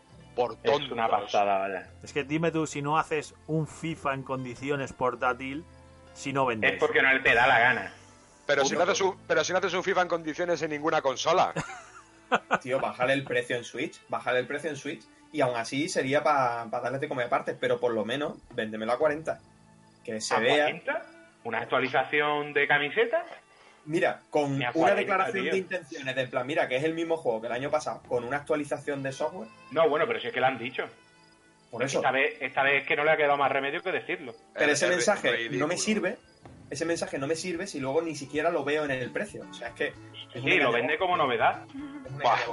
Con dos huevos, tío.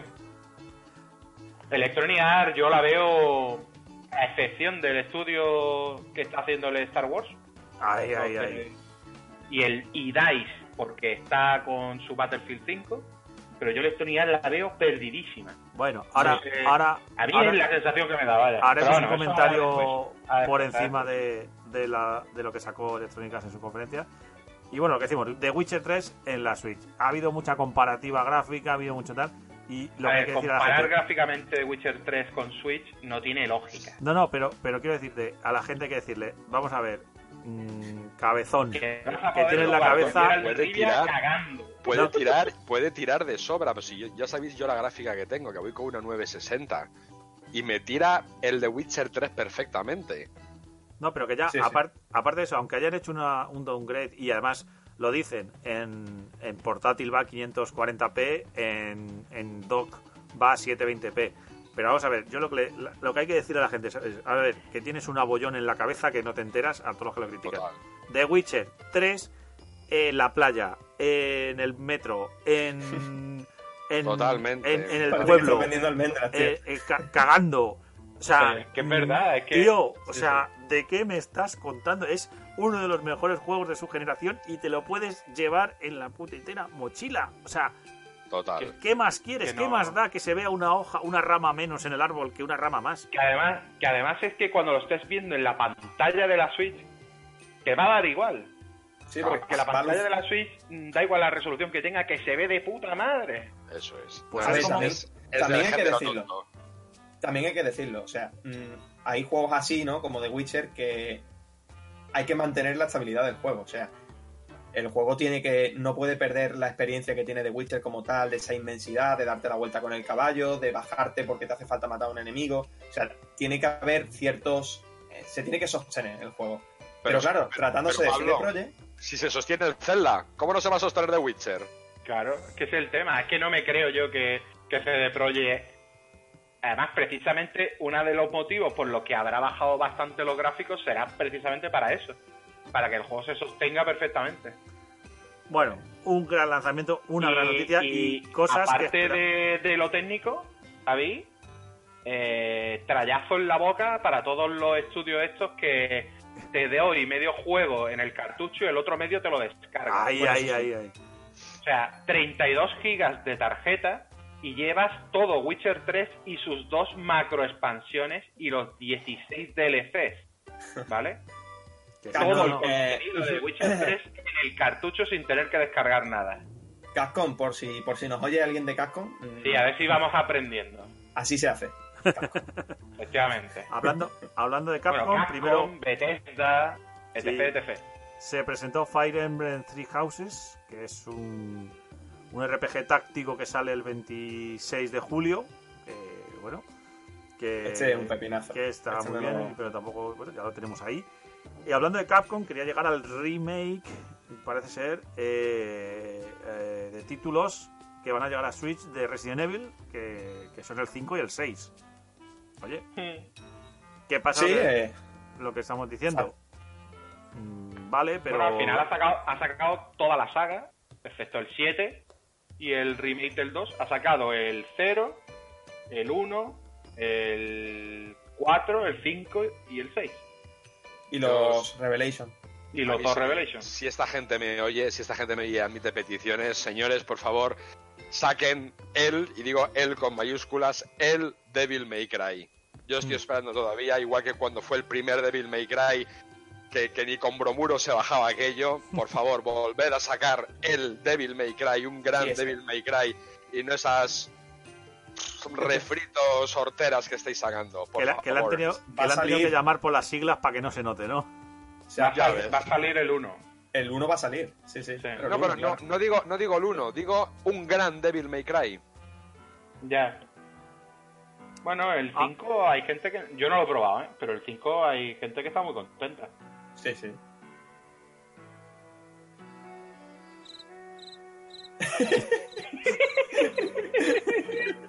es verdad, o sea, el, el Devil May Cry 5 estuvo muy bien. ¿Eh? He estado rápido, ¿eh? vaya. Ha Ahí, ahí- ahí te- ahí ahí he visto. Me ha Bueno. encantado ello. Vamos Nada, que el. Devil May Cry 5 fue un juegazo, vaya, y estaría bien que saliera en Switch, pero bueno, mm, no creo que... lo veo complicado, ese lo veo Probablemente te lo saque en la nube, como hizo con Resident Evil 7, que no olvidemos que está en Switch, pero está en la nube. Bueno, Entonces, pues... nada. Igual eh, que el Odyssey, ¿eh? Igual que el claro. Odyssey. El Claro, Assassin's claro. Creed Odyssey está en Switch Efectivamente. y el Resident Evil digo. 7 también. En la nube y solo en Japón, pero está. Ahí está. está. Pero nada, te Y hace otro- cuenta japonesa. Otro que va a estar es un lanzamiento de una nueva entrega de una saga muy asociada a Nintendo, que es No More Heroes, que llega a la tercera parte con Travis Sí, ese fue Touchdown. quizá una de las sorpresas de la, del direct. Sí, sí, sí, sí. sí. Porque, hombre, se sabía que, que había rumores, pero la verdad es que se sorprendió que se anunciara. Y nada, muy bien. Bueno, es de los que no tiene fecha. Es para 2020. A ver si es un poquito mejor que la segunda parte, que fue la que fue un poco bajón. Y a ver si vuelve a tener la misma pinta que tuvo el de Wii. Claro, Un- es que el, el que nos ha gustado ha sido el, el Travis Strike Again, ¿no? Que, que ha Mm. sido como un título así de transición, que se ve que le han hecho un poco para recaudar algo de dinero, para ver cuántos fans hay en, en Switch de esta saga. Y se ve que el hombre desde el principio igualmente tenía pensado hacerlo. Y bueno, y la pinta del tráiler la verdad es que es bastante buena. Yo creo que va a ser un juego ambicioso. Veremos a ver, a ver, Suda 51, a ver Para nombre, y para nombre mítico y de acción que salió, eso sí que yo creo que a todo el mundo nos, nos dejó con, con el ojo ojipláticos, fue el nuevo juego de Contra.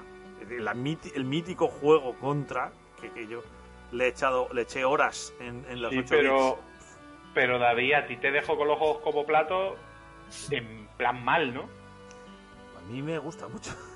Sí, no, este, tío.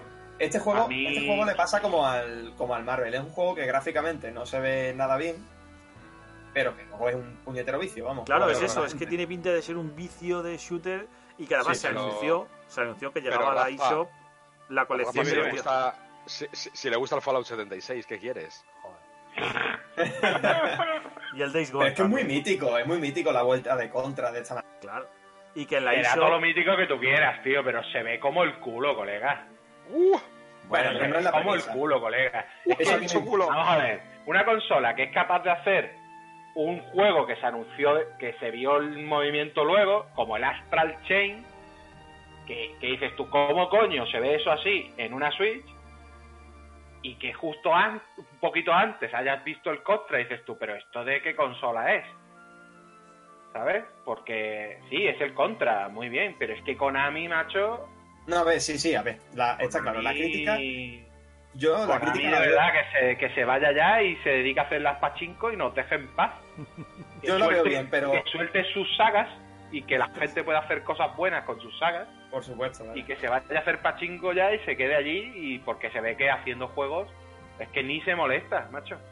De todas formas, ya te digo, yo este juego mm, creo que hay que esperar la crítica porque puede ser un buen contra. Que no- Y lo que vimos, mm, que si no nos gusta, que si no gusta, han sacado ya en la eShop la, la Contra Anniversary Collection con los 10 juegos de la saga. Y pues ahí tenéis Esto los yo creo que es clásicos. para terminar de pagar el, el desarrollo del, del otro contra. Debe ser.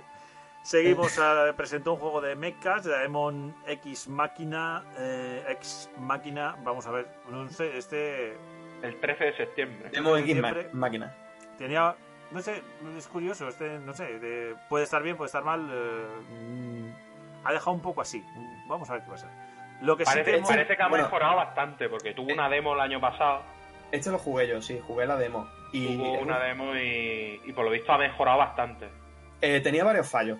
Yo lo probé y, y no me convenció. De hecho, yo no tenía pensado pillármelo. Lo que pasa que es cierto que esta gente han estado esperando feedback de la gente después de la demo, porque es un estudio que ha formado Nintendo nuevo, creo. Y, después de ver el tráiler y ver las declaraciones un poco y que se ha enseñado en el Nintendo Treehouse, el juego parece que ha cambiado muchísimas cosas que no estaban bien. Eh, parece que la narrativa ahora la han enseñado un poquito más, las caras se ven mejor, el escenario en general se ve mejor, han mejorado el frame rate, que eso es muy importante, porque en ciertas situaciones rascaba un poco, y eso en este tipo de juegos eh, te fastidia la experiencia, prácticamente. Y luego eh, ha mejorado mucho la calidad gráfica, se ve mejor, se ve mucho mejor, y la sensación de disparo, que es otra cosa que critiqué, creo que también se ha cambiado. Entonces, pues al final es un juego que tengo que volver a probar y que creo que hizo muy mal en sacar esa demo, ¿eh? Porque es que hay mucha gente, yo creo que le ha bajado el, O muy las bien, ganas de... o muy bien, porque la demo ha permitido que se corrijan un montón de cosas. Por el feedback. Pues hay mucha gente desinflada por la Imagínate- demo y... Sí, pero imagínate que hubiera salido a la venta como estaba con la demo. No, desde luego, claro. hubiera, o sea, hubiera sido peor. Sí, sí. ¿Me tenéis, ¿Me tenéis que permitir un momentito, por favor? Quedaos en silencio todos. ¿otra, ¿Otra vez te ha dado por poner música de puti así de fondo, Boxman? Esta la del Vice City, ¿no? O de Sí. San Andrés. Bueno, ¿qué quieres? ¿Que quite el sonido todo? No, no, no, no, si está bien cuando nos ponemos tiernos, está de puta madre. Bueno, yo lo que iba lo que iba a decir es que llegamos a otro de los lanzamientos que sorprendió, bueno, no porque no estuviera anunciado, sino primero porque venía de la mano de Sega y, y fue traer eh, ver ya por fin cómo luce una saga mítica que es el Panzer Dragoon. Uh, uh. Uf, Te fue canela, ¿eh? Este Te fue un-. Este fue Canelita. La Que por cosa cierto, es el remake lo están cómo- haciendo en Polonia. La cosa es cómo van a adaptar las mecánicas de un juego de hace muchos años a la vida moderna, por así decirlo. Sí. Esa es la clave de un buen remake. De decir, tráetelo, pero tráetelo que ahora sea divertido. Usando la ahora. cabeza. Usando la cabeza. Que sea Tráetelo divertido ahora. Es el, es, es el reto que tienen siempre cuando dicen, buf, vamos a traer una marca mítica que tengamos todos en el recuerdo que nos gustó mucho. Mm, hay que hacerlo muy bien para que vuelva a funcionar. Hay que marcarse un Crash Team Racing, vaya, básicamente. Vamos a pasar por encima del Pokémon Escudo y Espada, que bueno, pues es un Pokémon más, más, más, más para los Pokémon, como siempre, para los amantes de Pokémon. Eh, Además hablamos, hablamos de él en el último, ¿no? Por eso hablamos ya mucho y, y- y, bueno, pues eso, Pues tuvo fans, su direct. Tuvo su, de- su propio direct fans de antes E3. Pokémon, eh, pues el 15 de noviembre podrán ahí cazar todos los Pokémon y un, tener un Pokémon en condiciones y nuevo en la Switch. Y llegamos a Platinum Games, que, que- que todo el mundo pensaba que iba a traer un Bayonetta 3, pero lo que trajo, lo habéis dicho vosotros ya, fue el Astral Chain. Juego de combates, 30 de agosto saldrá. No sé, Qué barbaridad. sensaciones os dio? Dicho por Platinum Games, una mezcla entre Nier Automata, Bayonetta 3, o bueno, Bayonetta, y, y con unas nuevas mecánicas de cooperación. O sea, eso es el resumen, ¿no? Un poco. Y gráficamente me parece pues, alucinante. Todo lo que he visto del juego tiene, tiene pinta, tiene mucha pinta. Tiene esa estética que... Eh, sí, yo ya tiene lo tengo reservado. Yo ya lo he reservado. Yo también. sí. Que no voy a mentir, vaya. Este, para mí es, el- es el juego que más ilusión me transmite, teniendo en cuenta también que lo tenemos ya aquí. Sí, además que mm, había muchos rumores de que probablemente se retrasaba y al final cuando acaba el tráiler dice, no, no, señores, que la fecha que dimos sí es la que sigue. Sí, y sí. lo tendréis en la tienda el 30 de agosto. Entonces, pues nada, alegría, jolgorio. Josh, después George Romero, sí, George Romero, el de ID Software en su momento, ha presentado para Switch un juego que se llama eh, Empire of Sin, que tiene medio gestión, medio top-down shooter, que le han ido a llamar, pues es un rollo contra. Sí. No está muy claro a ver en qué queda al final esto, pero, pero bueno, es el amigo Romero que vuelve, que vuelve por sus fueros. Es gestión de mafia, ¿no? Gestión Sí, es un táctica. Sí. Sí, además eh, así en vista cenital, en isométrico. En fin. Bueno, Marvel. El otro día me he acordado, me he acordado de un detallito. Eh, al decirlo de la vista isométrica, el otro día se pelearon dos tíos en Twitter porque uno le contestó que matemáticamente la vista de Diablo no es vista isométrica. la que se lió, chaval, en el hilo por la chorrada de que soltó el tío. Además es que lo dijo indignado y todo porque eso no era vista isométrica porque matemáticamente eso no es una vista isométrica. Muy bien, Es hombre. este tío que se aburre en esta vida, ¿eh? Bueno, tiene es mucho tiempo matemáticos, Sí, los sí. matemáticos se meten en los videojuegos y quieren dejar su granito de arena. Sí, sí, pero Yo- eso, se ha llamado vista Eso- isomé- eso se llama vista isométrica desde hace Pero no, es de, no es de matemáticos, de troll de las cavernas, eso. total y absoluto. ¿vale? Qué bien- qué- qué bien- yo siempre tengo la frase a mano de qué bien vivíamos cuando había solo un tonto por pueblo y no tenía internet. Efectivamente. A ver, Marvel Ultimate, Ultimate Alliance 3, un juego de peleas para Switch, para, bueno, para, para el que le guste, ¿no? ¿No es este de peleas? Sí, bueno, es un action RPG más bien, ¿no? Sí, sí, tipo un diablo, ¿no? Un poco Ah, visto sí. desde arriba. Y, Sinceramente me, bueno, me, me, me, me- me pasó casi de largo. Porque luego, bueno, se comentó el Cadence of Yule, Yule, como se diga. Apro Y aprovechando, cómo- chicos, ¿Cómo me jode, cómo me jode que este juego no salga en físico? Espera, deja que Chuca hable un segundo. No, Chuca. no, no, se va a librar, se va a librar porque me tengo que despedir hoy que me reclaman para el tema de esto de las cosas. Sed buenos, vale. pegadle vosotros la pedrada en la boca con Hyrule la Boxman y ahí, os, ahí os- os lo dejo para vosotros, ¿vale? Venga, Bueno, Venga, Gracias. Venga, tío. haber- vaya bien, tío. Que vaya bien. Seguimos, seguimos. eh, bueno, presentación que dijimos todos, joder, otra vez. Mario y Sonic en los Juegos Olímpicos de Tokio. Que contemos, bueno, que es que eh, creo que Super Mario Oye. es la. Es, es la como la mascota no oficial de los juegos o algo así, o Pikachu, no, no, no, No sé, pero me resulta muy curioso. Este juego se hincha de vender, colega. No, sí. El, sí, sí, Eh, es un sí, le, siguen, le siguen sacando porque vende muy bien la mierda esta de Mario en los Juegos Olímpicos. ¿eh? Claro, porque son. Pues es un juego para jugar que con la familia. En general, y que luego están bien. O sea, que es que. mm, yo he escuchado buenas críticas de los anteriores. Que, que, bueno, que se lo ocurran, tienen minijuegos. Sí. sí.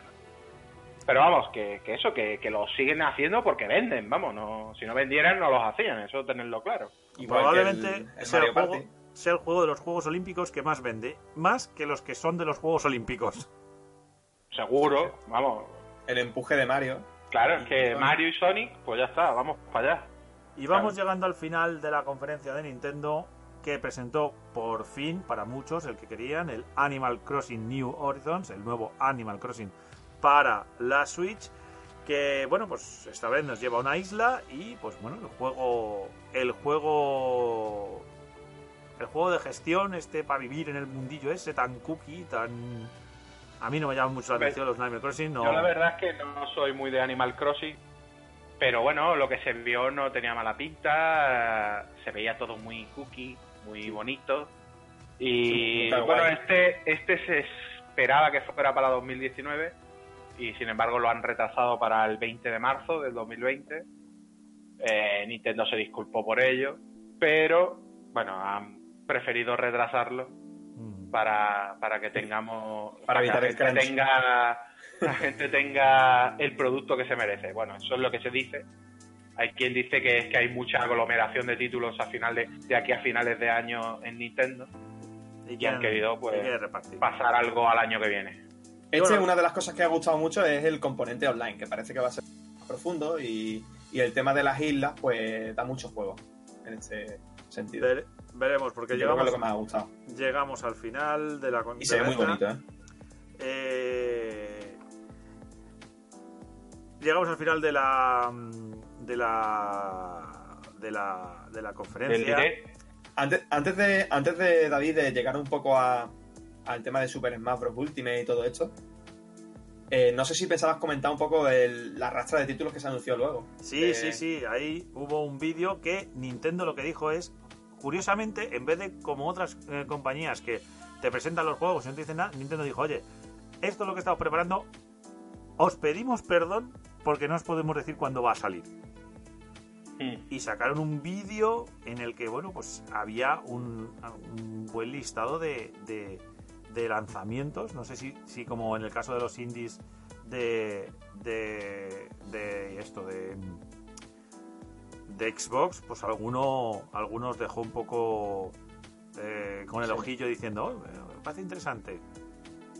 Hay varios, hay varios que, que me llamaron la atención. Yo uno de los que esperaba muchísimo, y Rafa lo sabe, que llevo años esperando porque sabía que iba a salir y no salía.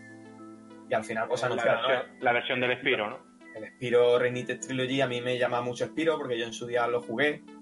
Además, y- no solo te dicen que efectivamente se está haciendo la versión del Spiro para Switch, sino que encima es que te le ponen fecha ya directamente. claro, El 3, el 3 de septiembre lo tienes a la venta. efectivamente, ya lo tengo reservado y para mí eso fue uno de los grandes anuncios dentro de esta ruleta. Luego ya, pues bueno, tenemos más que son también juegazos Hubo, como... hubo otro, el Alien Isolation va a tener versión para Switch. The También, Sinking City, The Sinking el Sinking- la Switch. Se confirma que el juego va a, va a tener versión de Switch. Eso Que es. la verdad que, que No. muy bien. El juego, el juego ese pinta muy bien. A ver en qué queda al final, ¿eh? Lo que decíamos también, eh, Minecraft Dungeons, que yo creo que la Switch es, es su plataforma. Perfecta. Es su es plataforma. perfecta para ese juego. O sea, si La alguien tiene una secuela de Switch, Hollow Knight, que también lo digo por Chuca, ¿no? Que... sí, que se ha ido justo cuando íbamos a decirlo. Y bueno, eh, el más importante, que, que yo creo que es el más importante, que es el Lucky Tale. Sí. Primero porque encaja un poco en la línea de Switch, segundo porque vemos que está ahí Microsoft haciendo pequeños favores a Nintendo que no hace con otras compañías.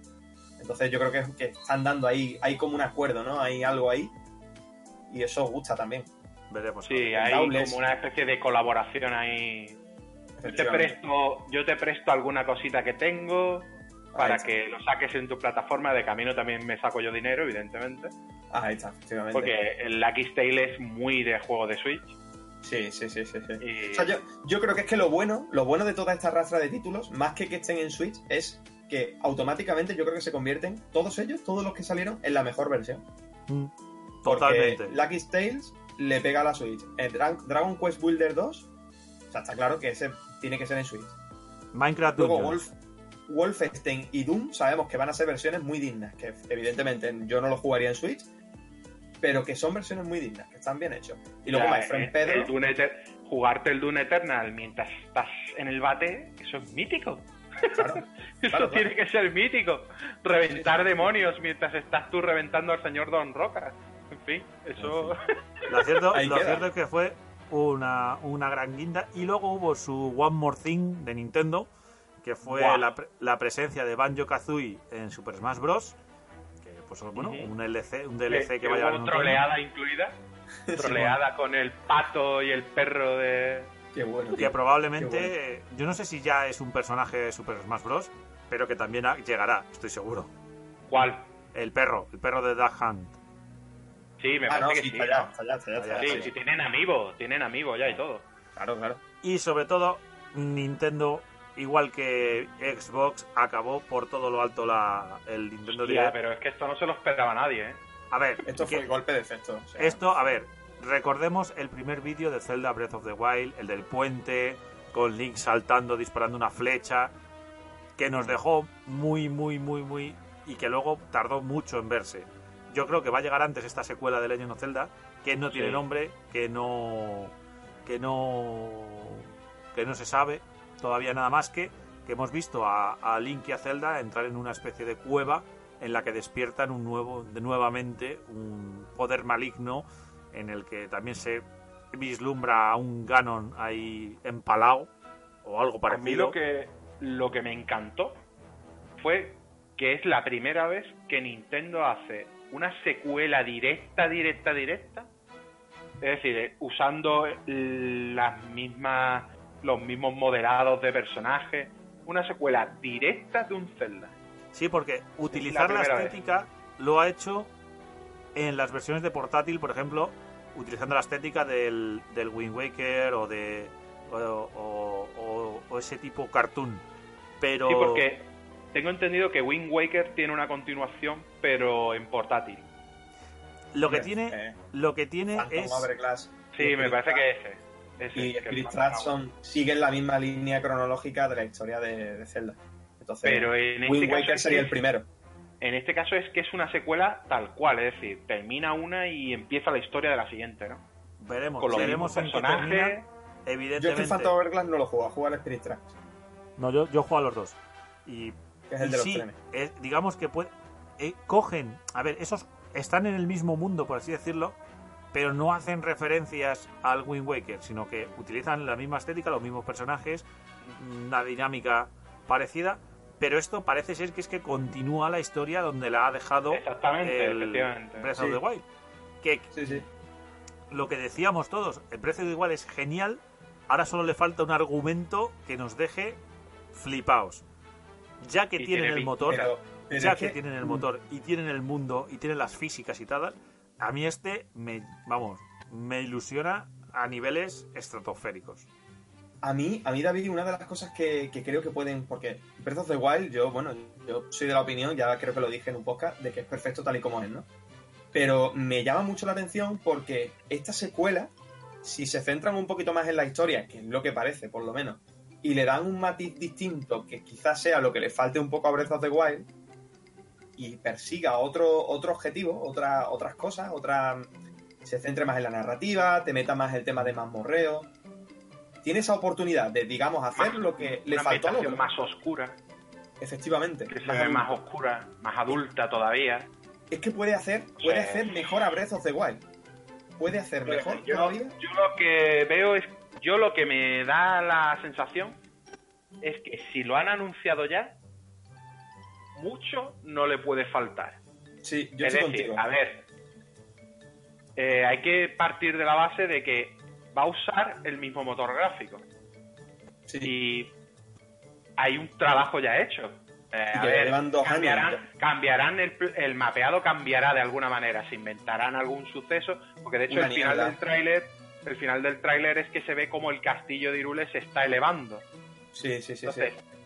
Probablemente usarán ese suceso para modificar el mapeado de tal manera que no digas, coño, otra vez todo el mapeado igual exactamente. Entonces, Yo apuesto. Rafa, porque van a hacer un poco lo que han hecho con Twilight Princess. Y es que va a haber, el mundo va a estar sumergido en una niebla y poco a poco tendremos que ir quitando esa niebla. Y tendremos que ir superando mazmorras para que en esa misma zona desaparezca esa niebla oscura. No sé. Yo creo que va a ir por ahí los tiros. O sea, es mi apuesta. como, como lo enfoquen, no lo sé, pero yo lo que veo es que yo no juraría que este juego vaya a tardar, como he escuchado por ahí, ah, ahora otros 3 o 4 años, no creo. No, no, no, no. No, creo. No porque ya yo, tienen la tecnología. yo diría, diría que Finales de 2020, diría yo. o primavera de 2021 como muy tarde. Este va a ser el juego que va a Yo definir. no sé, lo mismo me Sony va a estoy equivocando muy fuerte. ¿eh?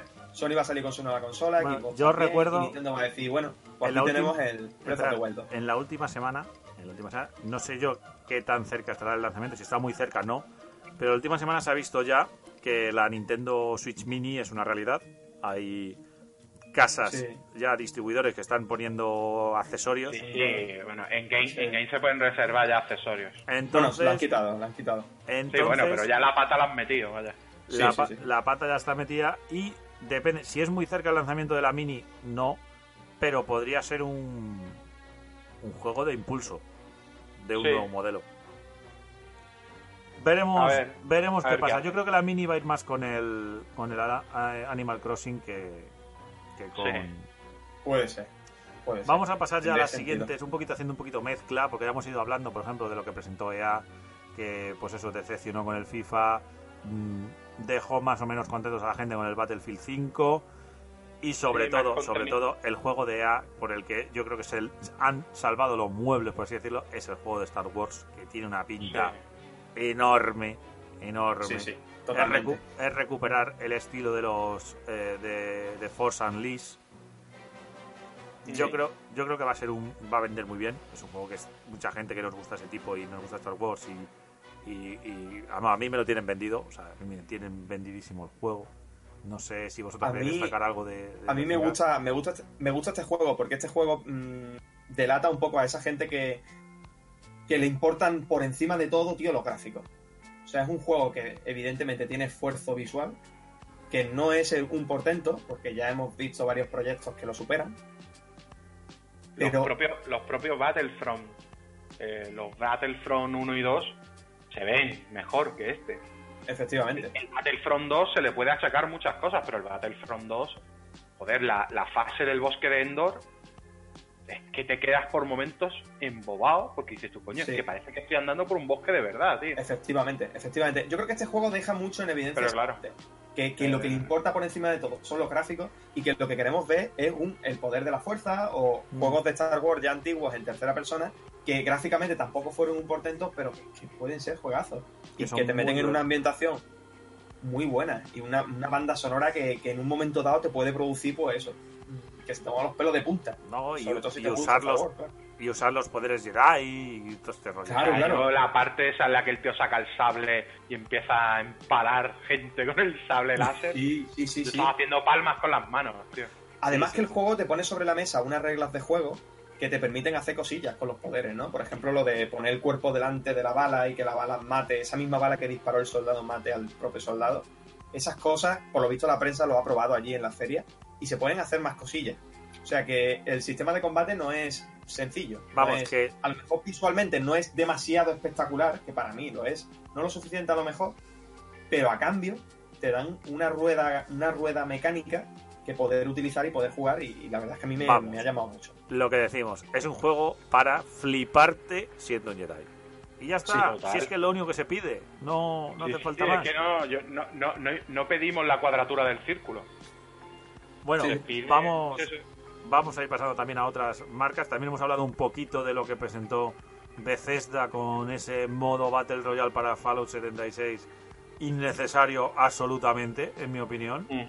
Mm, bueno, que luego sí, que tiene una también una actualización denominada Wast- Wastelanders, que tendrá una cosita más del single player. Pero bueno, pues vale, pues bien. Sí, sí. A ver, yo de, de Bethesda quizás destacaría Doom. la presentación. Bueno, que Dune Eternal le pusieron fecha. Mm. Lo tendremos en noviembre. Creo que era, ¿no? muy burro el, el Doom, la verdad. El Doom se ve brutal, pero bueno, nada nuevo bajo el sol, porque el Doom Eternal ya lo habíamos visto.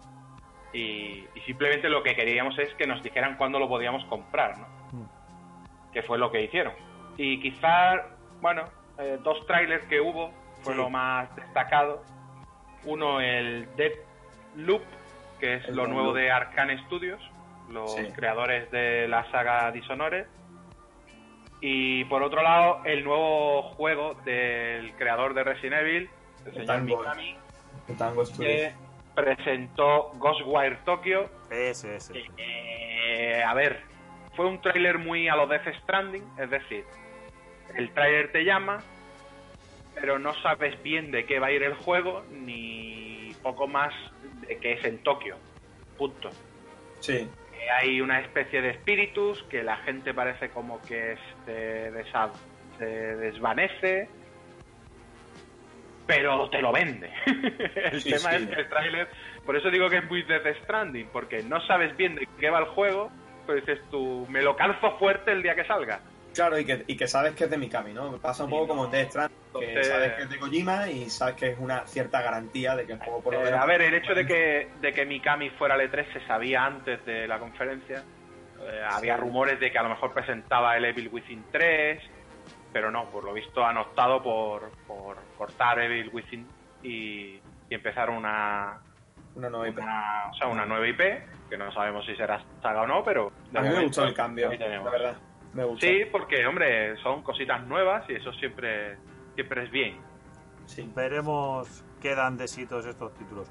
Otro nombre que tuvo conferencia fueron nuestros amigos de Ubisoft, que por lo pronto presentaron otro, como otros más, su servicio de suscripción. Ya no hay sitio para más servicios de suscripción. No saquéis que- más. No saquéis Alguien más. se va a pegar la hostia porque... ¿Quién va a pagar? Porque es Por- que no, se- no se puede, no se puede comprar.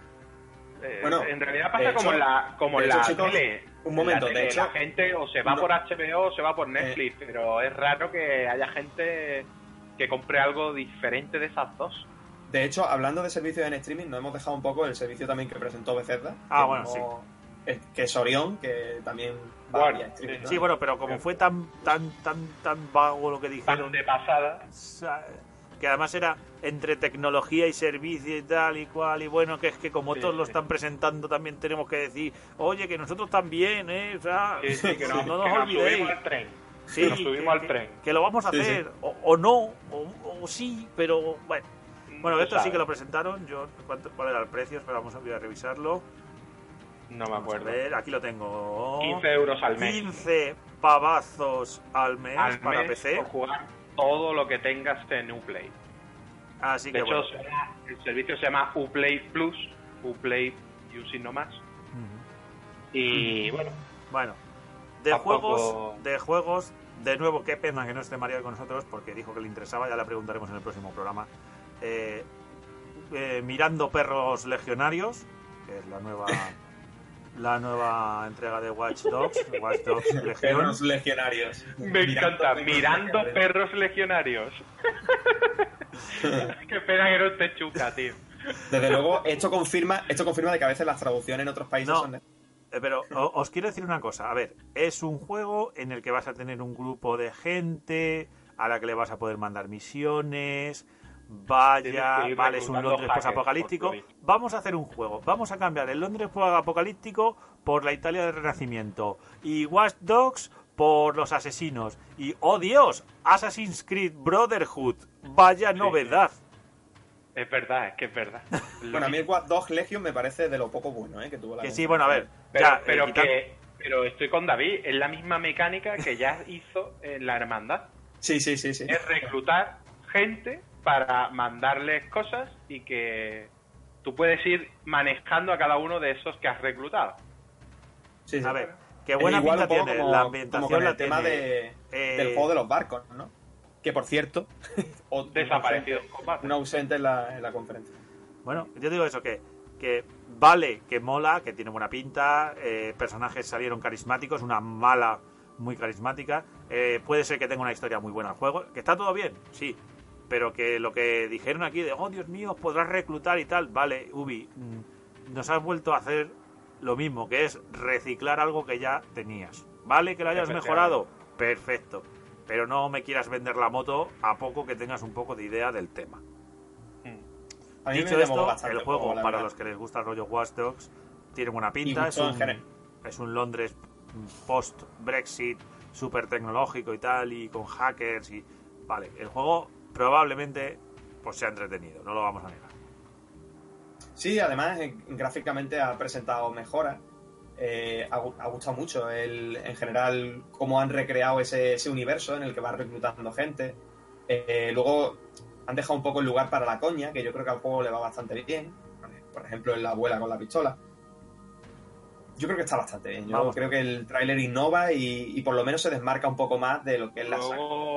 Como buena Ubisoft que es, pues presentó nueva, nuevo contenido para sus juegos servicios, Sí. eh, nuevo contenido para Rainbow Six, nuevo contenido para Gorricon, bueno, no es nuevo contenido, un nuevo Gorricon, pero vamos. Se me ha entendido lo que quiero decir, ¿no? Han hecho, han hecho un Smash Bros. con los personajes de Hora de Aventuras, que se llama Brawlhalla. Sí. Luego presentó uno que parece ser que es como una especie de... Este de lo, del fútbol con coches. Ah, Eh, Rocket League, pero, pero, pero con gente eh, patinando. Roller, Roller- Roller Champions, ¿no? Se Sí, llama. Roller Champions, Roller que es Champions, sí. un free to play. Nada, un juego free to play. eh, Free to play. Y luego, al final de la conferencia, cuando ya parecía que no iba a haber nada nuevo, eh, anunciaron que los que han creado el Assassin's Creed Odyssey están con un juego que se llama Gods and Monsters. Que No eso Que la es- verdad que tenía una, una estética bastante peculiar, muy así Muy parecida a cómic, muy bonito, bonito. y, y que sale para todo, como, como todos los juegos de Ubisoft.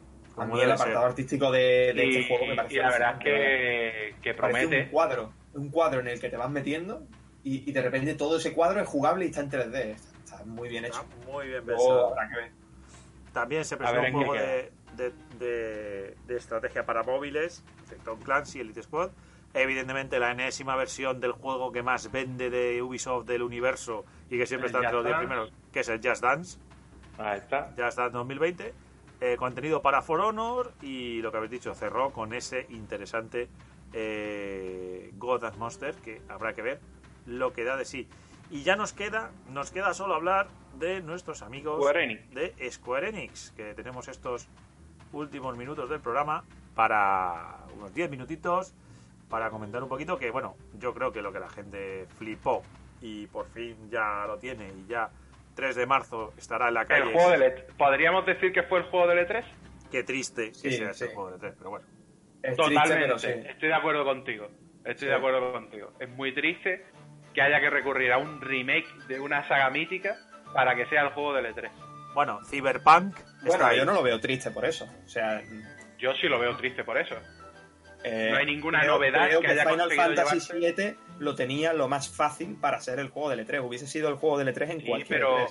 pero yo lo que me vengo a referir es que es triste que tenga que ser un remake el juego del E3 y no haya Sí. ninguna novedad ni nada nuevo que se lleve ese título. Bueno, eh, Es lo que sí, me vengo a referir.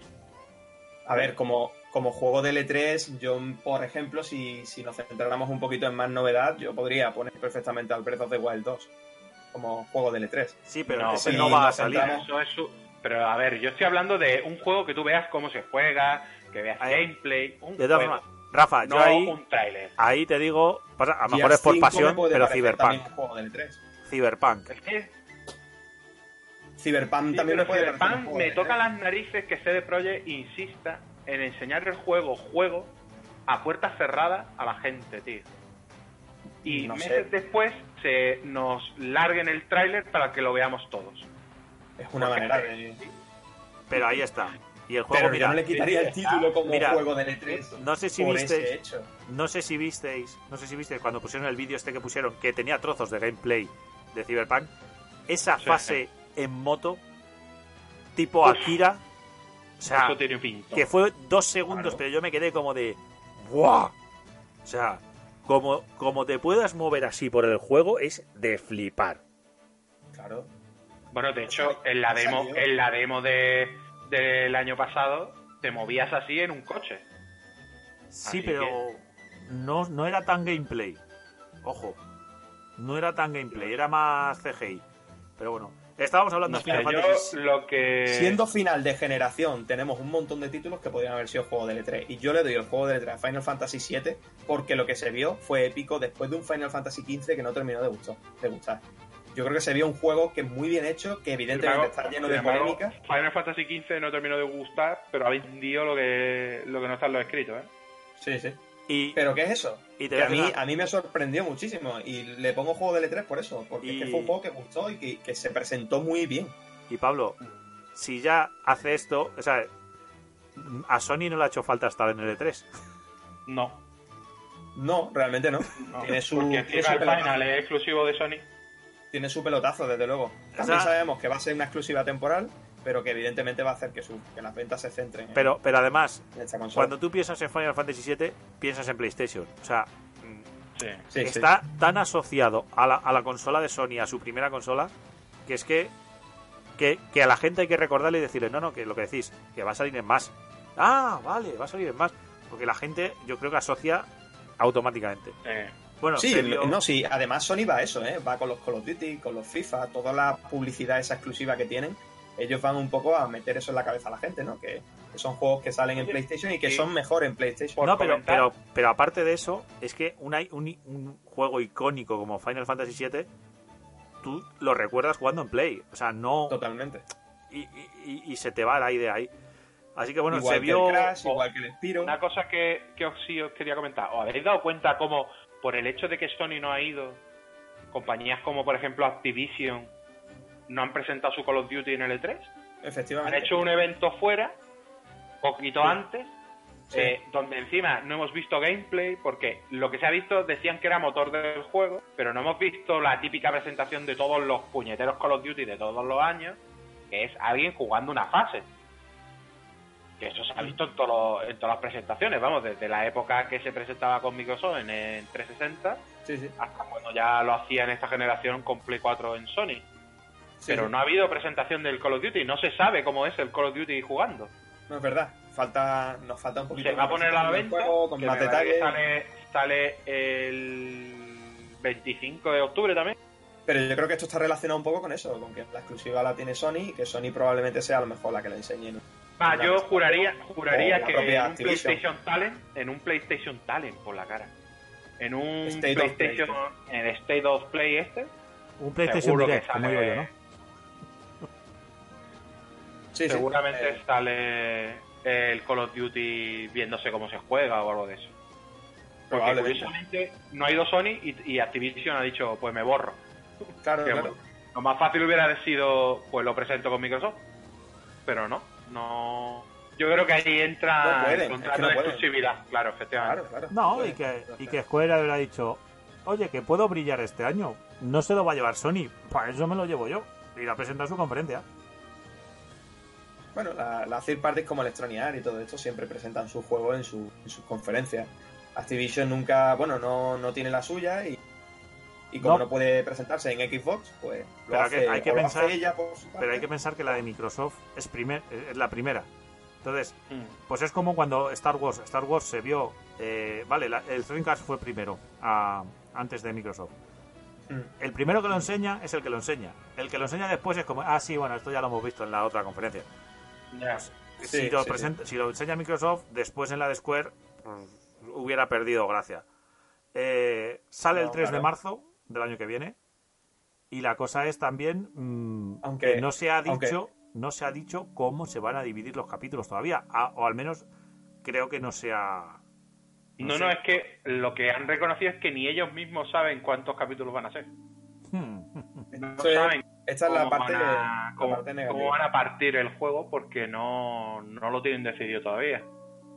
Nos han, vendido a el, nos han vendido a todos el juego, pero todos tenemos esa espina ahí clavada. Lo único que sí se ha confirmado es que esta parte primera es todo lo que es Midgard, la ciudad de Midgard, y que va a ocupar dos Blu-ray.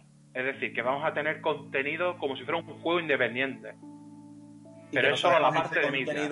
Y que no sabemos ese contenido si es porque gráficamente pues es un portento, que creo que lo va a ser, ¿no?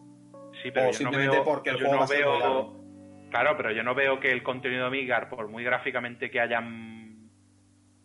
No tiene que ser solo gráficamente, es decir, porque en el juego original en 4 o 5 horas estabas fuera de Midgar. Efectivamente. Entonces, por muy tocho que hayas puesto gráficamente el juego, no puede ser que tú ese contenido de 4 o 5 horas con los gráficos tochos te ocupen dos Blu-rays. Es decir, se supone que han expandido mucho más la ciudad de Midgard, tanto con historia como con lugares a visitar. Entonces, pues bueno. Claro, o sea, mm, Tanto la cosa como para que- ocupar dos La Blu-ray, cosa es que simplemente que por lo menos mm, superes las 20 horas, ¿no? Que llegue a unas 20 horas o así. Yo creo que con una duración media, sabemos que no va a llegar evidentemente a la de Final Fantasy VII al completo, pero que por lo menos te dé tiempo a disfrutar lo que sería la duración Eh, media de dicho- un JRPG, ¿no? Efectivamente, ellos han dicho que, que es como un juego independiente. La duración de un juego de rol independiente. No Veremos. como un capítulo de Final Fantasy VII. Veremos en qué se traduce. Esa es la idea. Aparte de este Final Fantasy VII, se anunciaron mucho, bueno, algunos de los que hemos hablado, como Dying Light 2. Que por cierto es un ejemplo, el Dying Light 2 es un ejemplo, David, de, de un juego que se presentó en Microsoft Claro, primero y luego en, en y sí, pero que luego, pero pues eso, aquí pasa sin plan ni gloria, porque como ya se vio, pues tal. Sí. Ahí Sí. se, también se sacó de la manga Kingdom Hearts 3, yo que sé por qué. Mm, Bueno, con- un- con un no, no. contenido un poco más. un Pero esto es un DLC. Un DLC que sale a DLC. finales de este año. Dragon Ujú. Quest Builders 2 y Dragon Quest eh, 11, Ecos de un pasado perdido, que también lo habíamos visto con Nintendo. Sí. Un jueguecito de carreras llamado Circuit Superstars, con vista cenital. Bueno, a ver qué tal, es un jueguecito tipo indie, a ver cómo, cómo funciona. Y vamos a las cosas un poco más eh, Lo que casi todo el mundo esperaba. Bueno, Outriders, un juego de los que hicieron Bullet, Bullets- Bulletstorm, Sí, un juego de sí, acción del que tampoco Como- se conoce mucho, pero bueno, parece ser que va a ser un acción. Oninaki, un, un- un juego de la gente que hizo I Am Setsuna y Los Spheres, que un RPG de acción que tiene muy buena pinta también, 22 de agosto sale.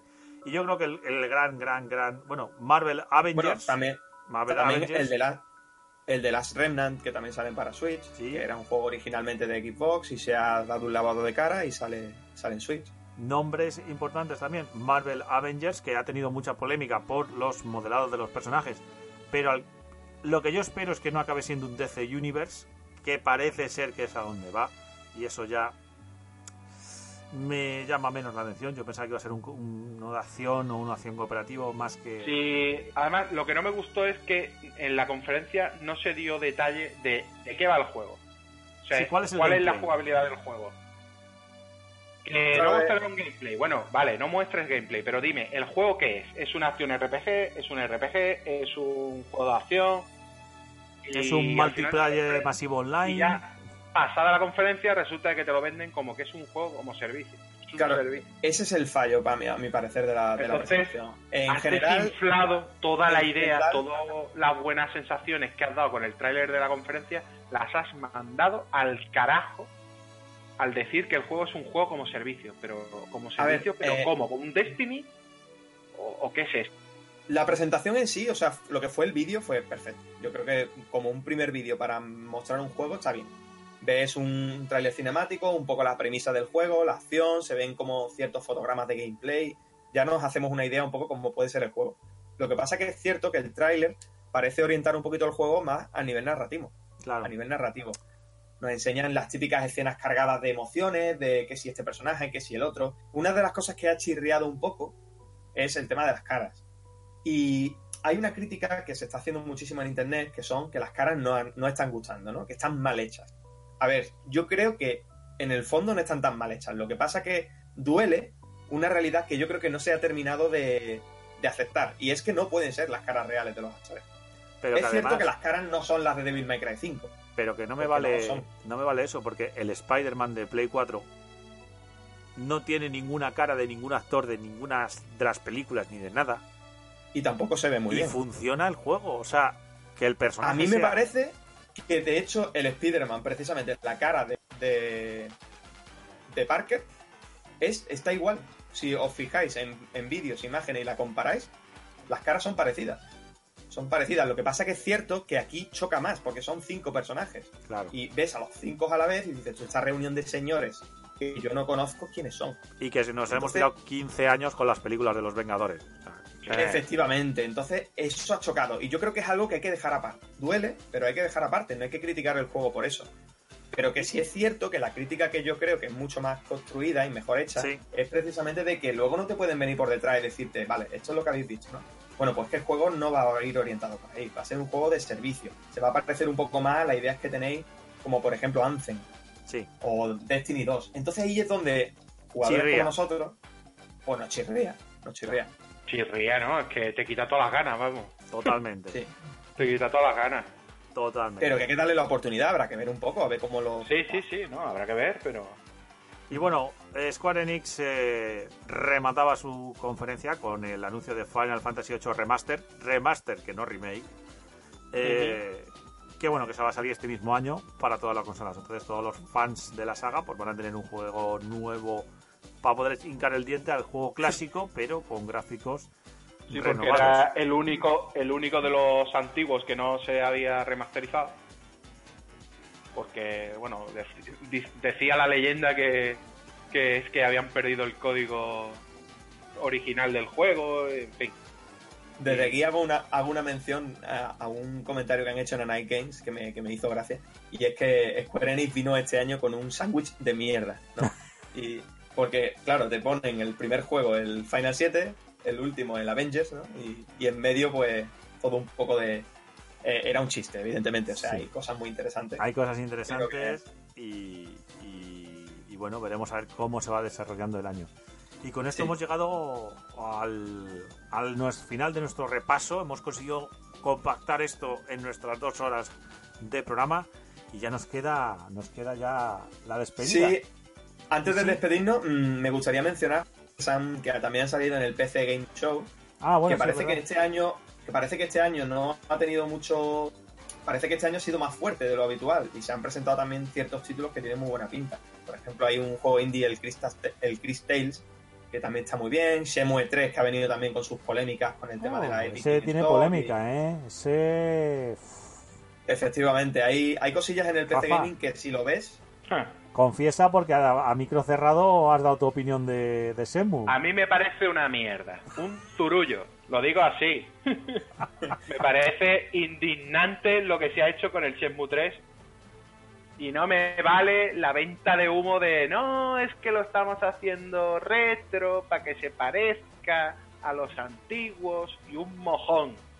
Se han visto imágenes de gameplay del E3 y el juego da pena, pena ajena da. bueno yo Animaciones, yo animaciones de la época de Play 1. yo aquí no voy a entrar porque ¿Vale? creo que hay un poco de todo hay cosas positivas y cosas negativas entonces Dime las ver, positivas, por favor.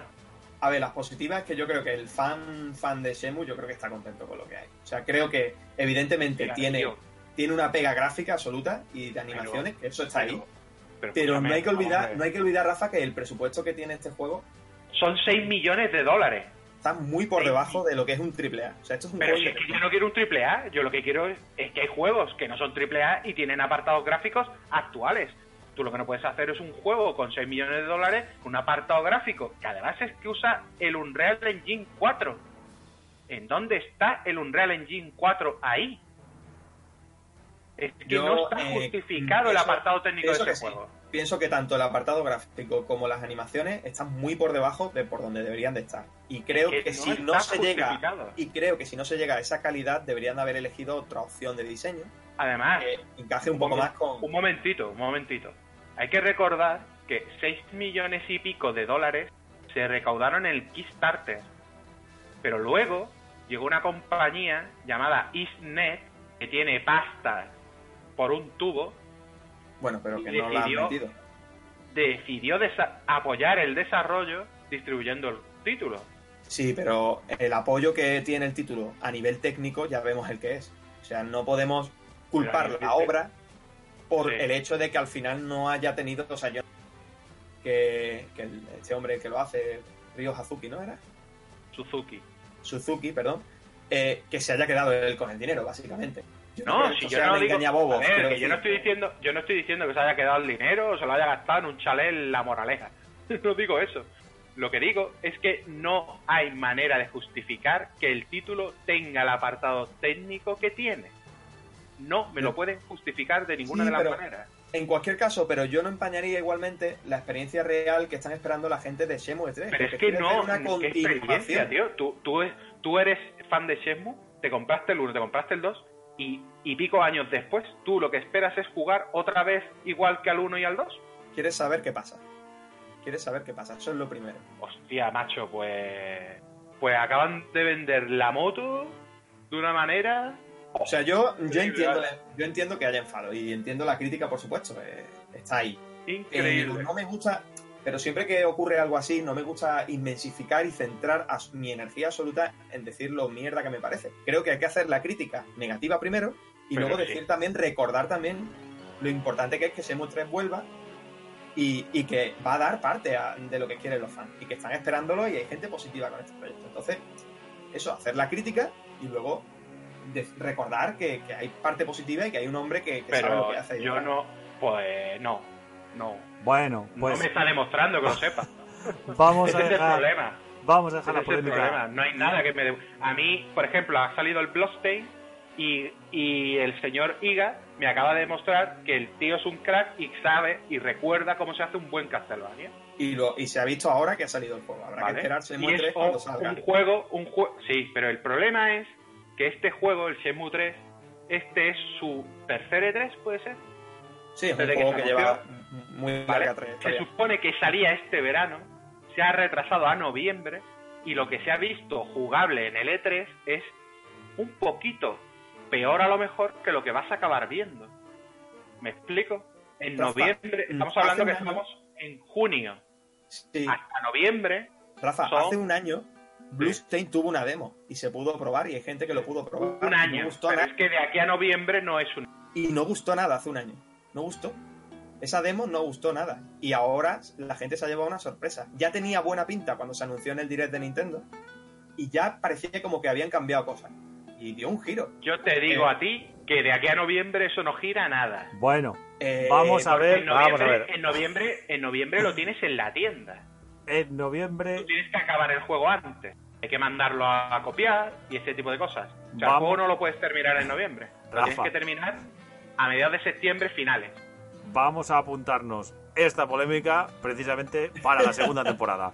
Y en noviembre, Venga. y en noviembre Ya sacamos de nuevo veremos los qué sale en cuchillos. noviembre. Tenemos un, un Sí, podcast sí. solo para esto cuando salga el juego. to- toca envainar. Envainemos. Haremos un DLC. y nos vamos a ir despidiendo ya.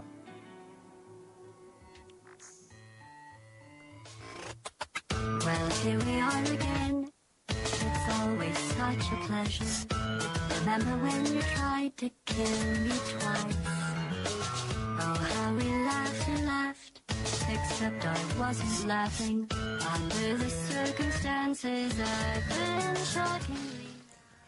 Y nos despedimos ya. Este ha sido nuestro repaso al E3 2019. Eh, hemos intentado dar todas las ideas que teníamos, todo lo que queríamos decir de los juegos que se habían lanzado.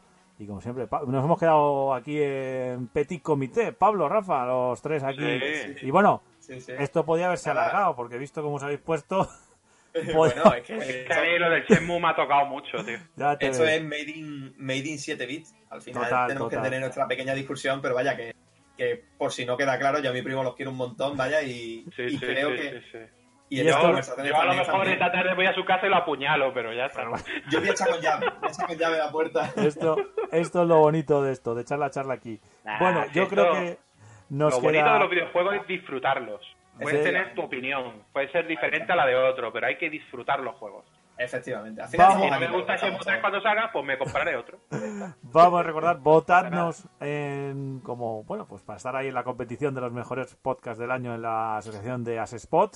Eh, esto nos queda que vamos a hacer probablemente un programa especial de verano, ya no sé si en 15 días, en un mes, cuando nos parezca bien y tal, cerraremos la temporada con un con un podcast fresquito, tranquilito y sin mucho pretensión más que tomarnos una cosa fresquita y, y cerrar la temporada.